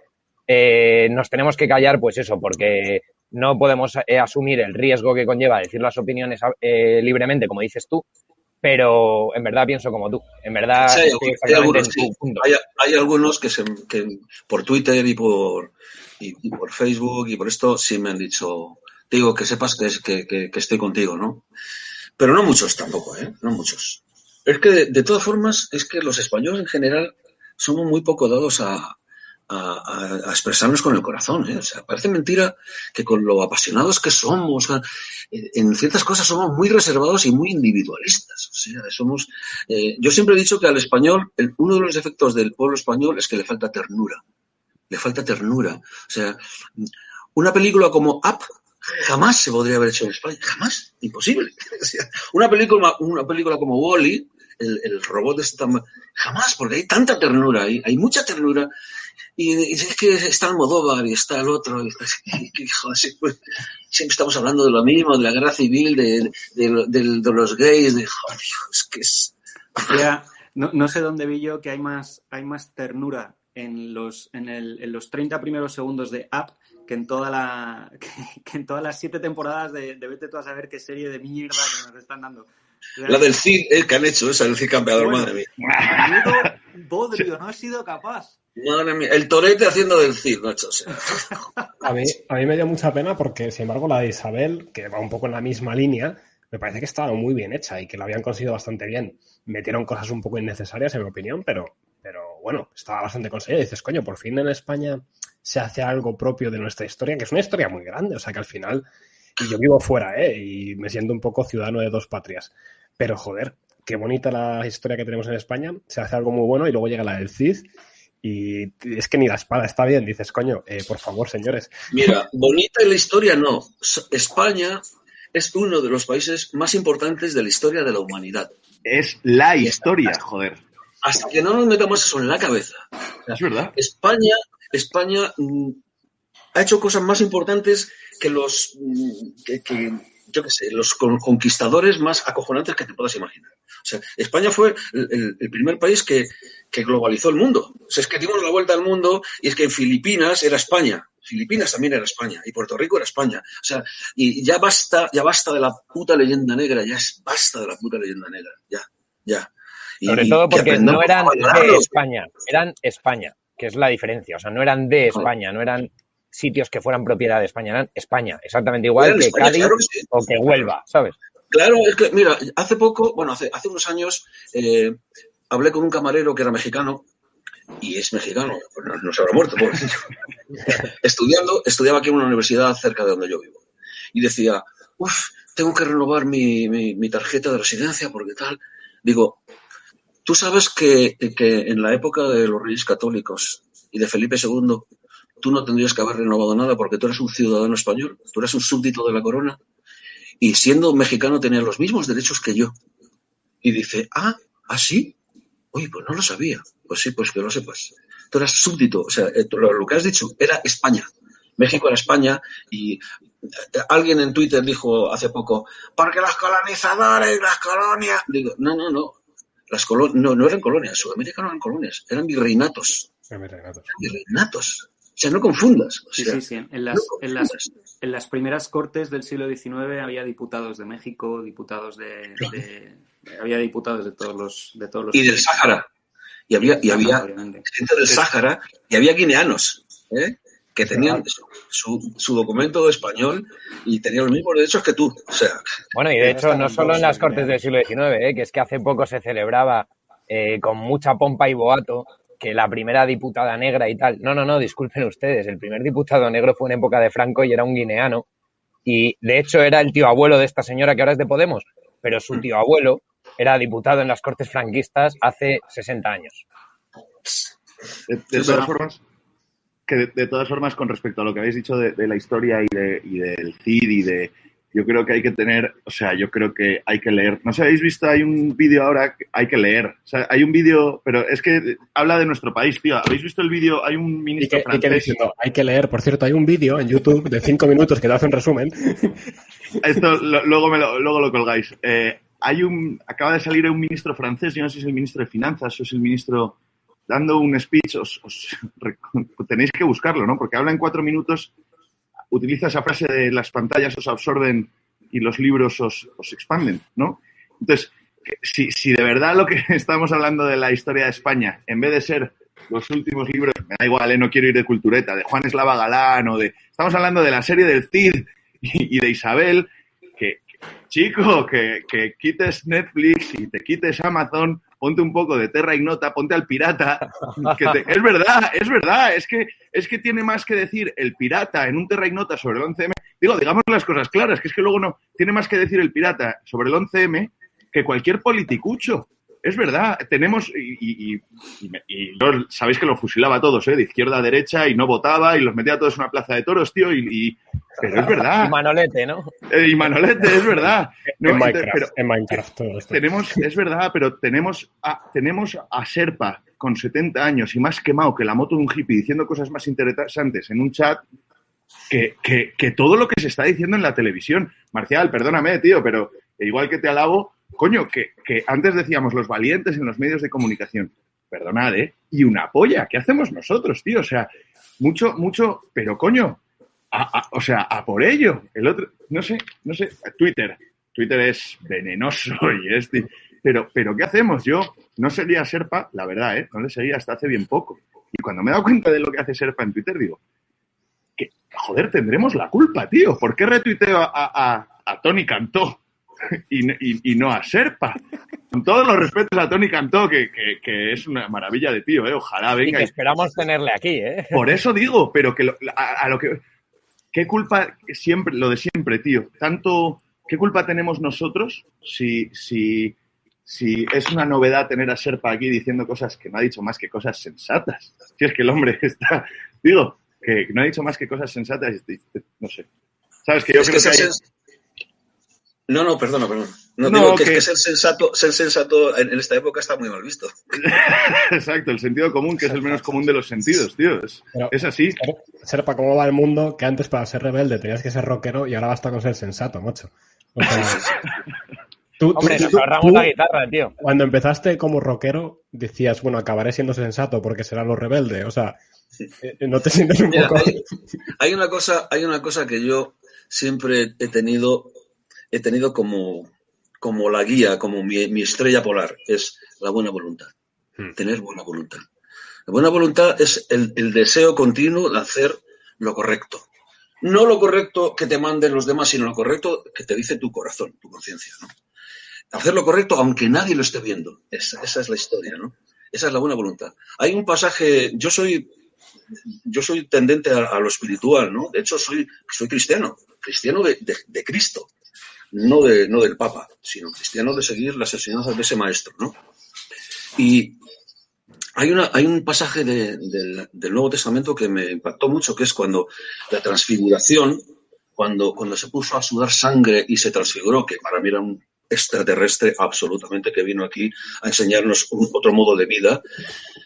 Claro, los, los, apóstoles acojonaron, le miraron y, y, se estaba viendo quién era en realidad, quién era, o sea, porque tenía tenía su, vestidura humana, pero era, otro ser, era, un ser distinto y muy superior. Entonces, al transfigurarse, se, dieron cuenta de que, no era humano. Y dicen que se abrió el cielo, vete a saber, se abrió el cielo, o desde la nave nodriza estaban diciendo, gloria a Dios en el cielo y paz en la tierra a los hombres de buena voluntad. Y eso se me quedó grabado siempre, siempre. Porque con la buena voluntad, ¿sabes por qué llevo 50 años con mi mujer? Porque los dos tenemos buena voluntad. Porque nos podríamos haber divorciado unas 700.000 veces. Pero con la, con la buena voluntad mm. siempre hemos ido tirando, tirando y aprendiendo el uno del otro. ¿eh? Yo he aprendido mucho más de, Carolina que ella de mí. A mí Carolina me desasnó totalmente. Yo era bastante más gilipollas que ahora. Y claro, Carolina, Carolina me, me, metí una cera y me la sigue metiendo, ¿eh? porque ya te digo, Carolina es el software y yo soy el hardware. Yo soy el machaca el machaca, que soy muy manitas y aquí lo arreglo todo. La fontanería, tengo una hormigonera, o sea, yo aquí me lo hago todo, ¿no? Pero el, la que lleva el coco y dice, esto hay que hacerlo así y esto hay que disciplinarse y esos cacharros hay que lavarlos y hay que cambiar la arena de los gatos. O sea, a mí, a mí me viene muy bien eh, eh, dar con una persona como Carolina, que es también persona de buena voluntad. Serpa, detrás de cualquier gran hombre hay una mujer mucho más grande, tío. Eh, hombre, hay otros que dicen que la inteligencia se demuestra en función de la mujer a la que eliges.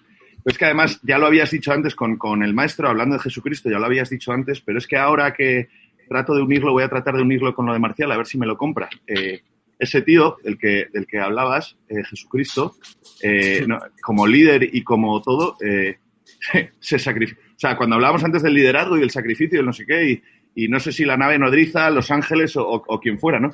Pero ese tío, cuando dice eh, eh, Eli, Eli, Dios mío, Dios mío, ¿por qué me has abandonado? Ese tío se sacrificó.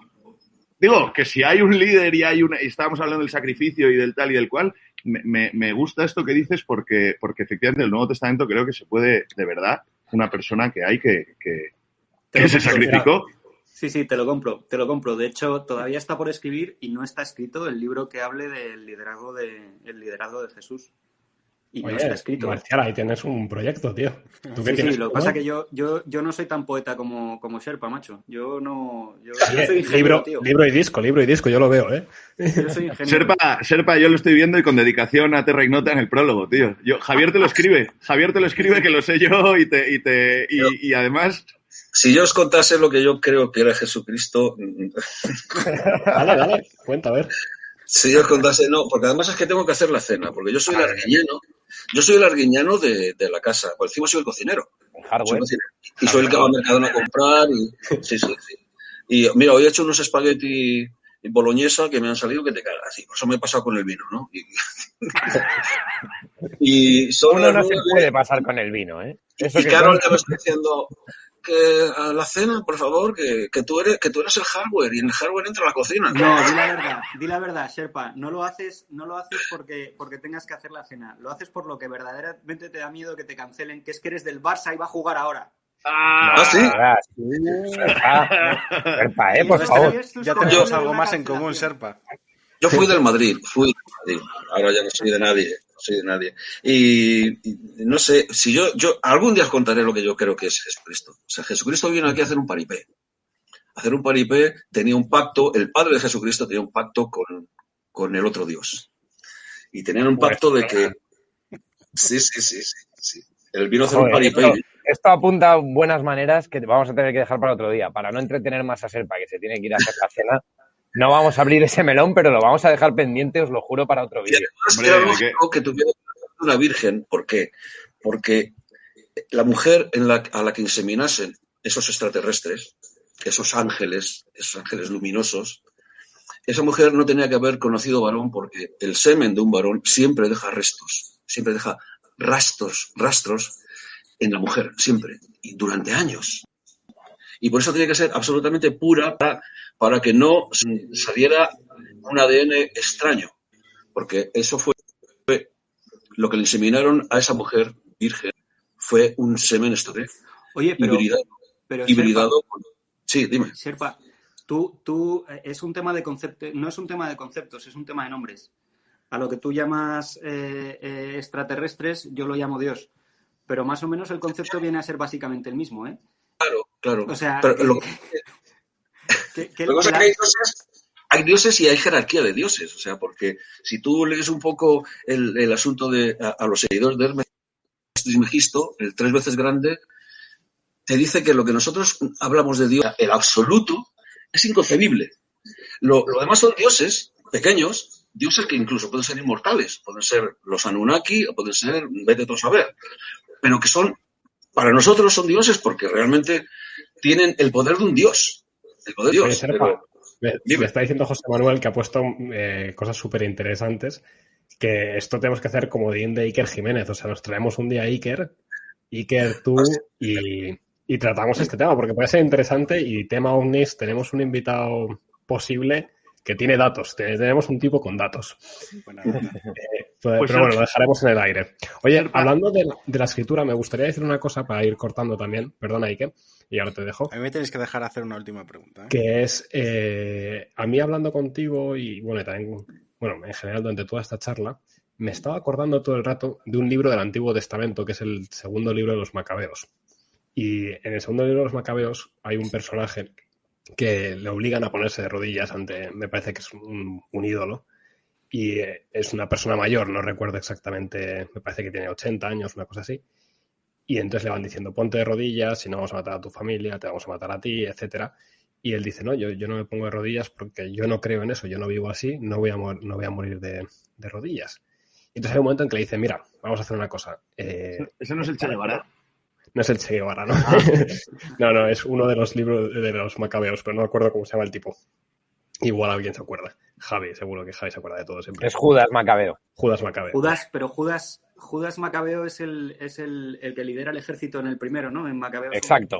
Ah, vale, y es en el segundo ese sí que es un líder. Vaya par de huevos tiene ese tío. Y al final le dicen, oye, mira, eh, haz una cosa, no hace falta que te pongas de rodillas, pero vamos a hacer como que comes comida ofrecida al ídolo, te damos otra comida distinta, o sea, tú disimulas, con que disimules es suficiente.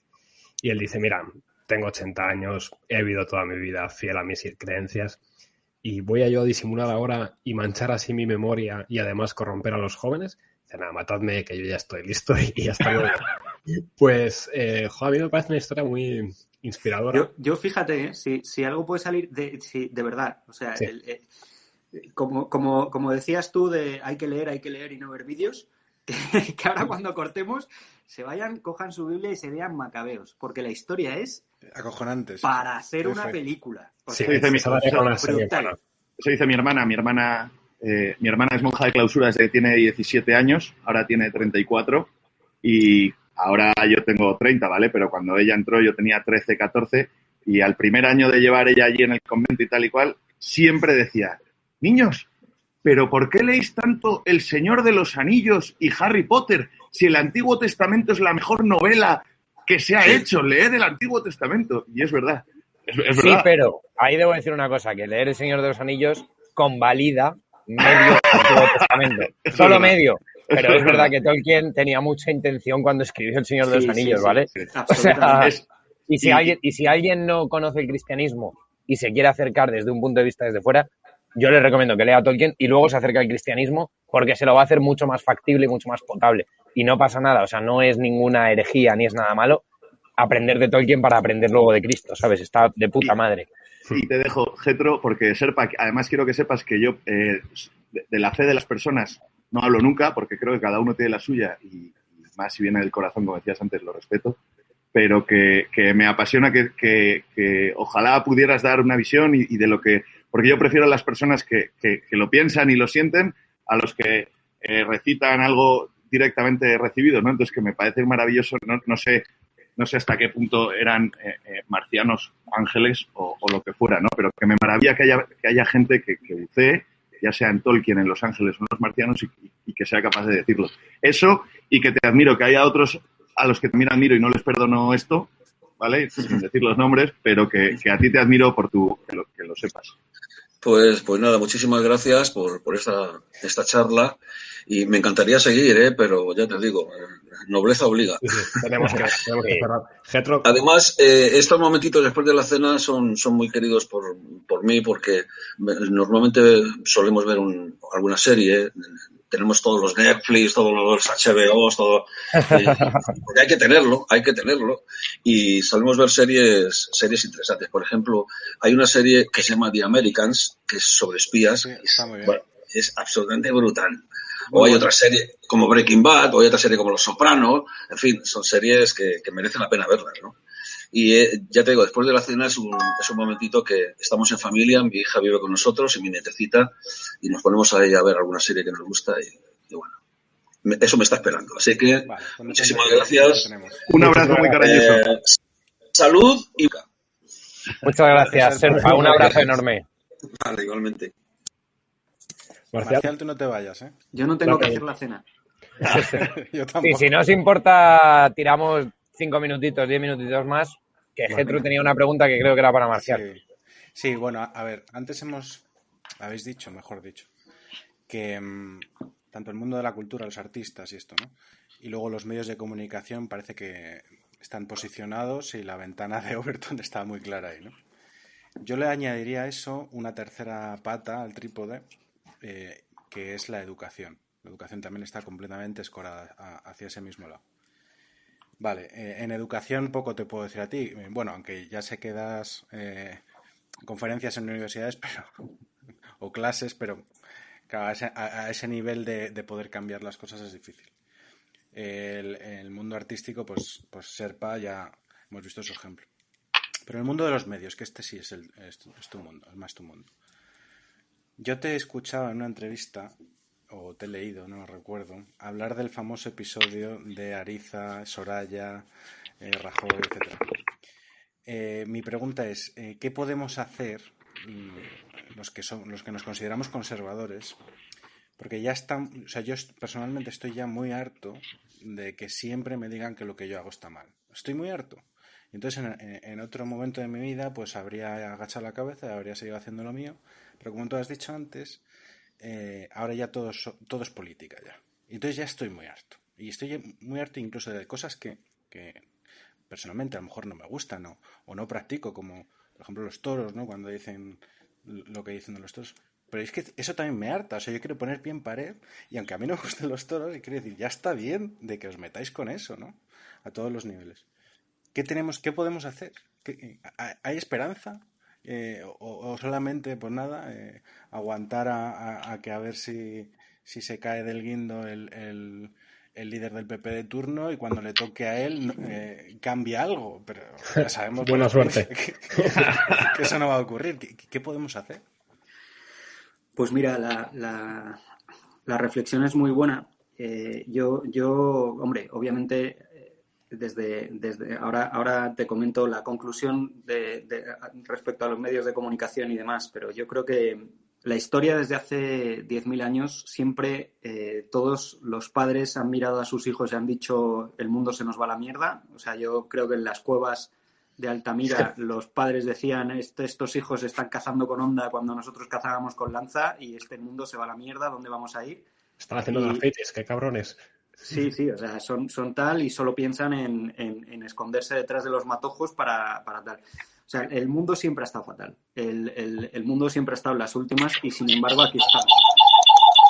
Y, aquí estamos, aquí sobrevivimos y ya concretamente el mundo occidental siempre ha estado en las últimas, pues desde, desde que se fundó con el Imperio Romano y desde que se fundó más aún con el cristianismo, que a los cristianos los mataban en las, en las en, el circo, pues siempre hemos estado en las últimas. Por lo tanto, yo desde ese punto de vista no caer en la en la falta de, de, esperanza, ¿no? La esperanza siempre tiene que estar ahí y, y no, podemos, no podemos abandonarla. ¿Cómo tenemos que funcionar? Pues sabiendo que, el mundo evoluciona, que, que, nosotros estamos en la lucha y que hay que estar en la lucha, pues cada uno obrando según su libertad y según su, su mejor, valoración, que es donde estés, donde estés en tu círculo, dar testimonio, macho, donde estés. Y, cuando llegue un medio de comunicación conservador que va a llegar y que va a llegar más pronto que tarde y más pronto que pronto, pues estar ahí y decir, oye, ¿has visto esto? Y cada uno en su pequeño, lo, peor lo peor que puedes hacer, yo no sé si alguno de vosotros hace pesas o está o hace CrossFit o hace eh, ejercicio, pero cuando tú vas al gimnasio intentas levantar en, sentadilla 70 eh, kilos y es la primera vez que lo haces, eh, pues lo intentas una vez y al día siguiente mm, ya no pagas la cuota, lo que te queda de mes y no. Tú tienes que levantar el peso que puedas el peso que puedas, que a lo mejor al principio son 10 kilos y luego son 100 y vas a llegar a los 100 y los vas a levantar, no te preocupes, pero no te puedes echar encima los problemas del mundo. Te puedes echar encima los problemas del tío que tienes al lado, de tu mujer, de la gente que, te, que trabaja, de tal, y les puedes decir, oye, ¿sabes qué? Que para esto me estaría muy bien que vieras este programa, o que escucharas esta, este programa de radio, o que vieras esta película, o que te leyeras esto. Cambiando vidas una a una. O sea, corazón a corazón es como se cambia el mundo. Porque, porque por mucho que ahora montemos un grupo de comunicación que sea la leche, que tenga un 15% de ser y que, y, que, y que cambie leyes, no vamos a cambiar corazones. No vamos a cambiar corazones si no hay gente debajo que está diciendo, oye, te voy a cambiar la vida, ¿no? Yo, a, a, a través de tertulias y unos informativos cojonudos que defiendan la verdad, no vamos a cambiar absolutamente nada. Si no hay gente detrás que esté dispuesto a dejarse matar por la verdad. Ya, hombre, pero puede ayudar un poco, ¿no? Ayuda, ayuda, pero si luego tú no apoyas, ¿sabes? Sí, a ver. En la que tú puedas, oye, levanta tus 10 kilos, mañana levantarás 12, pasado levantarás 14 y vas a llegar mucho más a levantar los 70 que intentando levantar los 70 del tirón, ¿no? Entonces, Oye, y Marcial. Todo el mundo eh, dice, y en este tema concreto, Getro, eh, eh, pero ¿por qué no montáis un medio de comunicación? Porque se han montado. Es que se han montado y se han montado mal. Ahí, perdóname que te pregunte, Marcial. Lo que dices de vendrá más pronto que pronto, más pronto que tarde, más pronto que pronto. ¿Se vienen cositas o qué pasa, tío? o sea... van a pasar cositas, pero vamos, además súper pronto. Pero y hay que tener paciencia, pero claro, se lleva preparando desde hace tiempo. No, tú no puedes montar, oye, tengo, tengo 50.000 euros y voy a montar aquí algo. No. Tienes que hacerlo con muchísimo dinero, con muchísima ambición creativa, con una estrategia perfectamente clara y con, y con el mejor talento que puedas. Y eso se tarda un huevo en hacerlo. Entonces, señora, ¿lo quiere bien o lo quiere rápido? Marcial, estoy en el paro. Tengo muchísimas ganas, muchísimas ganas de trabajar, muchísimas cosas clarísimas, tío, y, llevo 10 meses muy duro, tío. Entonces, pero, se ha defendido que Jesús era un marcial. y de eso, perdona, Marcial, también aprovecho, aprovecho para preguntarte una cosa que nos han dicho por el Discord, que si te podíamos preguntar, porque creo que viene a colación de esto. Nos decían que te preguntáramos, por favor, por la iniciativa del ISSEP, que si no, tengo si no tengo mal entendido es una universidad, una especie de universidad que entiendo que es de corte conservador y que se ha montado hace poco y que estás ahí de profesor. ¿Se nos puedes contar un poquito de esta iniciativa? Que ha empezado María Marcelar, que es una mujer increíble. Además, es bastante joven, debe tener 33 o 34 años. Perdón? Sí, y que también está aquí como monasterio y está gente de bastante renombre. Entonces, bueno, si nos puedes contar un poco sobre esto, porque creo que viene a colación y creo que es muy interesante para los que nos sentimos un poco huérfanos, quizá. Mirad, es, es, un, es un proyecto como el que, como lo que estamos hablando ahora. O sea, es, es un proyecto que, que lo que intenta es cambiar las cosas y no solo eh, exprimir lo que parece que ha funcionado, ¿no? Parece que Vox, por ejemplo, es un partido que ha funcionado, que defiende determinados postulados y demás. Ya, bueno, pero eso es un partido político. Lo que hay que entrar es ya no por la educación, el ISEP no es, un, no es una universidad, sino que es un instituto de liderazgo. Y entonces lo que hace es gente que tiene vocación de, vocación de servicio en la política, se les dota de, de, esas virtudes o se les intenta se les intenta cultivar esas virtudes que son necesarias para ser un buen eh, servidor público si vas a estar en el mundo de la política. Pero por lo mismo tienes otro otro tipo de vías no pues eh, hay otros que se les ha ocurrido pero más o menos tienen el mismo germen pero no pero no son lo mismo. Pues hay otros que se les ha ocurrido montar un sindicato. Es necesario que haya un sindicato también. Es necesario que se vertebre eh, eh, el, mundo obrero y el mundo trabajador y el mundo del campo a través de un sindicato. No todo va a ser instituto de liderazgo o partido político, también un sindicato, también una universidad, también es necesario todo, es un medio de comunicación, también, y no todo, y no todo surge de un partido político, ¿no? El ISEP es el instituto, el instituto eh, es, un, es un acrónimo francés y yo como no sé francés, es Instituto de Ciencias Sociales, Economía y Política, ¿no? Fundado, fundado en Francia, en París, por, por Marion Le Pen, que no es la hija de Le Pen, sino que es la, sobrina, es, es, otra, es otra historia. Eh, es, una, es una chica espectacular y la gente que lo ha montado aquí, que son eh, Kiko, Gabriel Ariza, eh, hay gente, Miguel Menéndez, son gente estupenda, espectacular, que han decidido que la sociedad hay que cambiarla así. Pero hay otras personas que han decidido que la sociedad hay que cambiarla en el campo y han montado un sindicato. Pero hay otras personas que han decidido que la sociedad se va a cambiar si nos unimos España con, con la iberosfera. Es decir, Portugal, Brasil, Argentina, Colombia, todos esos países que, forman parte, que tienen el mismo concepto que nosotros de, todo, ¿no? Y, hay gente que está volcada en eso. Y hay otra mucha gente. Y entonces, oye, y hay gente que ha montado un, un podcast que se llama eh, Terra Ignota y se dedica a, intentar hacer las cosas bien aunque se estén tomando una cerveza y lo hagan de una forma eh, eh, tapada, pero, pero también están hablando de cosas, de cosas buenas y están hablando y lideran de esa forma, ¿no? Entonces, bueno, pues cada uno lo hace como puede y, cada uno tiene su... Y uno al final nunca sabe qué es lo que va a pegar, ¿eh? Probablemente el sindicato a lo mejor no funcione, el instituto de liderazgo sí, y el partido político, pues dentro de dos años deja de existir. Porque ciudadanos. ciudadanos, exacto. Oye, ciudadanos, saludos. Fue bonito mientras duró. A por ello, ¿eh? Es así, o sea, no sabes, no sabes, lo importante es lo, que hemos dicho. Si tú cambias un corazón, al final ese corazón lo tienes cambiado, montes o no montes un partido político, ¿no? Sí. Oye, pues si quieres, Marcel, que también tendremos que a ti dejar, dejarte ir a cenar y todo lo demás. Una cosa, ¿cuándo se vienen cositas? Es que yo soy, yo soy gilipollas. Estáis todos hablando entre líneas y yo no me, yo no. Algo más, dame, algo más. Paciencia. Fechas no sabemos. Bueno, Lo que, pues lo que vale. sí, se- lo que sí No se ha llevado en claro, Marcial, Vale. es que aquí hay, Todo hay- llega. hay- hay cantera, ¿eh? Todo llega. Oye, pues nos dejas de con las la. generales. Pero si hemos dicho que van a ser en octubre, hemos dicho, ¿no? Joder. Perfecto. Pues nada, yo creo que con esto, vamos, mejor no se puede cerrar, yo creo. Oye, Marcel, muchísimas gracias por haber venido y gracias también de nuevo, eh, te lo hemos dicho antes, pero me gustaría repetirlo, por ese primer apoyo. O sea, realmente fuiste el primer, mm, digamos, la primera persona así de influencia pública que nos tuvo un poco en cuenta y se notó mucho ese apoyo. Eh, hizo la Terra Ignota muchísimo más interesante porque llegó mucha gente nuevo, como, nueva como Getro. Eh, así que gracias por estar hoy aquí y gracias por haber estado al principio, que es una cosa que siempre te deberemos y que, que de verdad. eh, Bueno, se- y se gracias- muchísimo. Y gracias de antemano por las veces que vas a volver también. Ah, es verdad. Exacto. Está puesto ya, ¿no? En el calendario. Esto es una gozada, esto es una gozada. No, muchísimas gracias a vosotros, de verdad, por, por estar ahí, por dar el paso, por continuar, por permanecer. Muchas gracias por la entrevista que hicisteis hace dos semanas, fue preciosa. Y, y por la tertulia esta que tuvisteis. Y, y- y muchas gracias por todo lo que os queda por hacer. O sea, no lo dejéis ni de coña, por favor.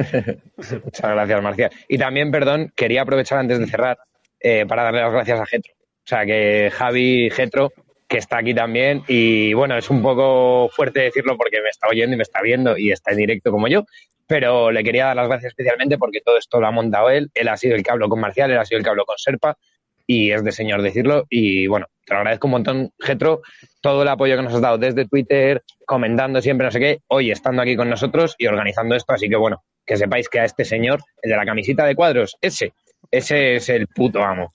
Un pequeño, un pequeño anuncio. Getro nos ha puesto una playlist que hemos puesto en el grupo de Discord de Terra Ignota, que es, en- es increíble esa playlist. O sea, además tienes horas y horas de playlist. Entonces yo llevo sobreviviendo con eso. Ha sido mi fin de semana este y el anterior.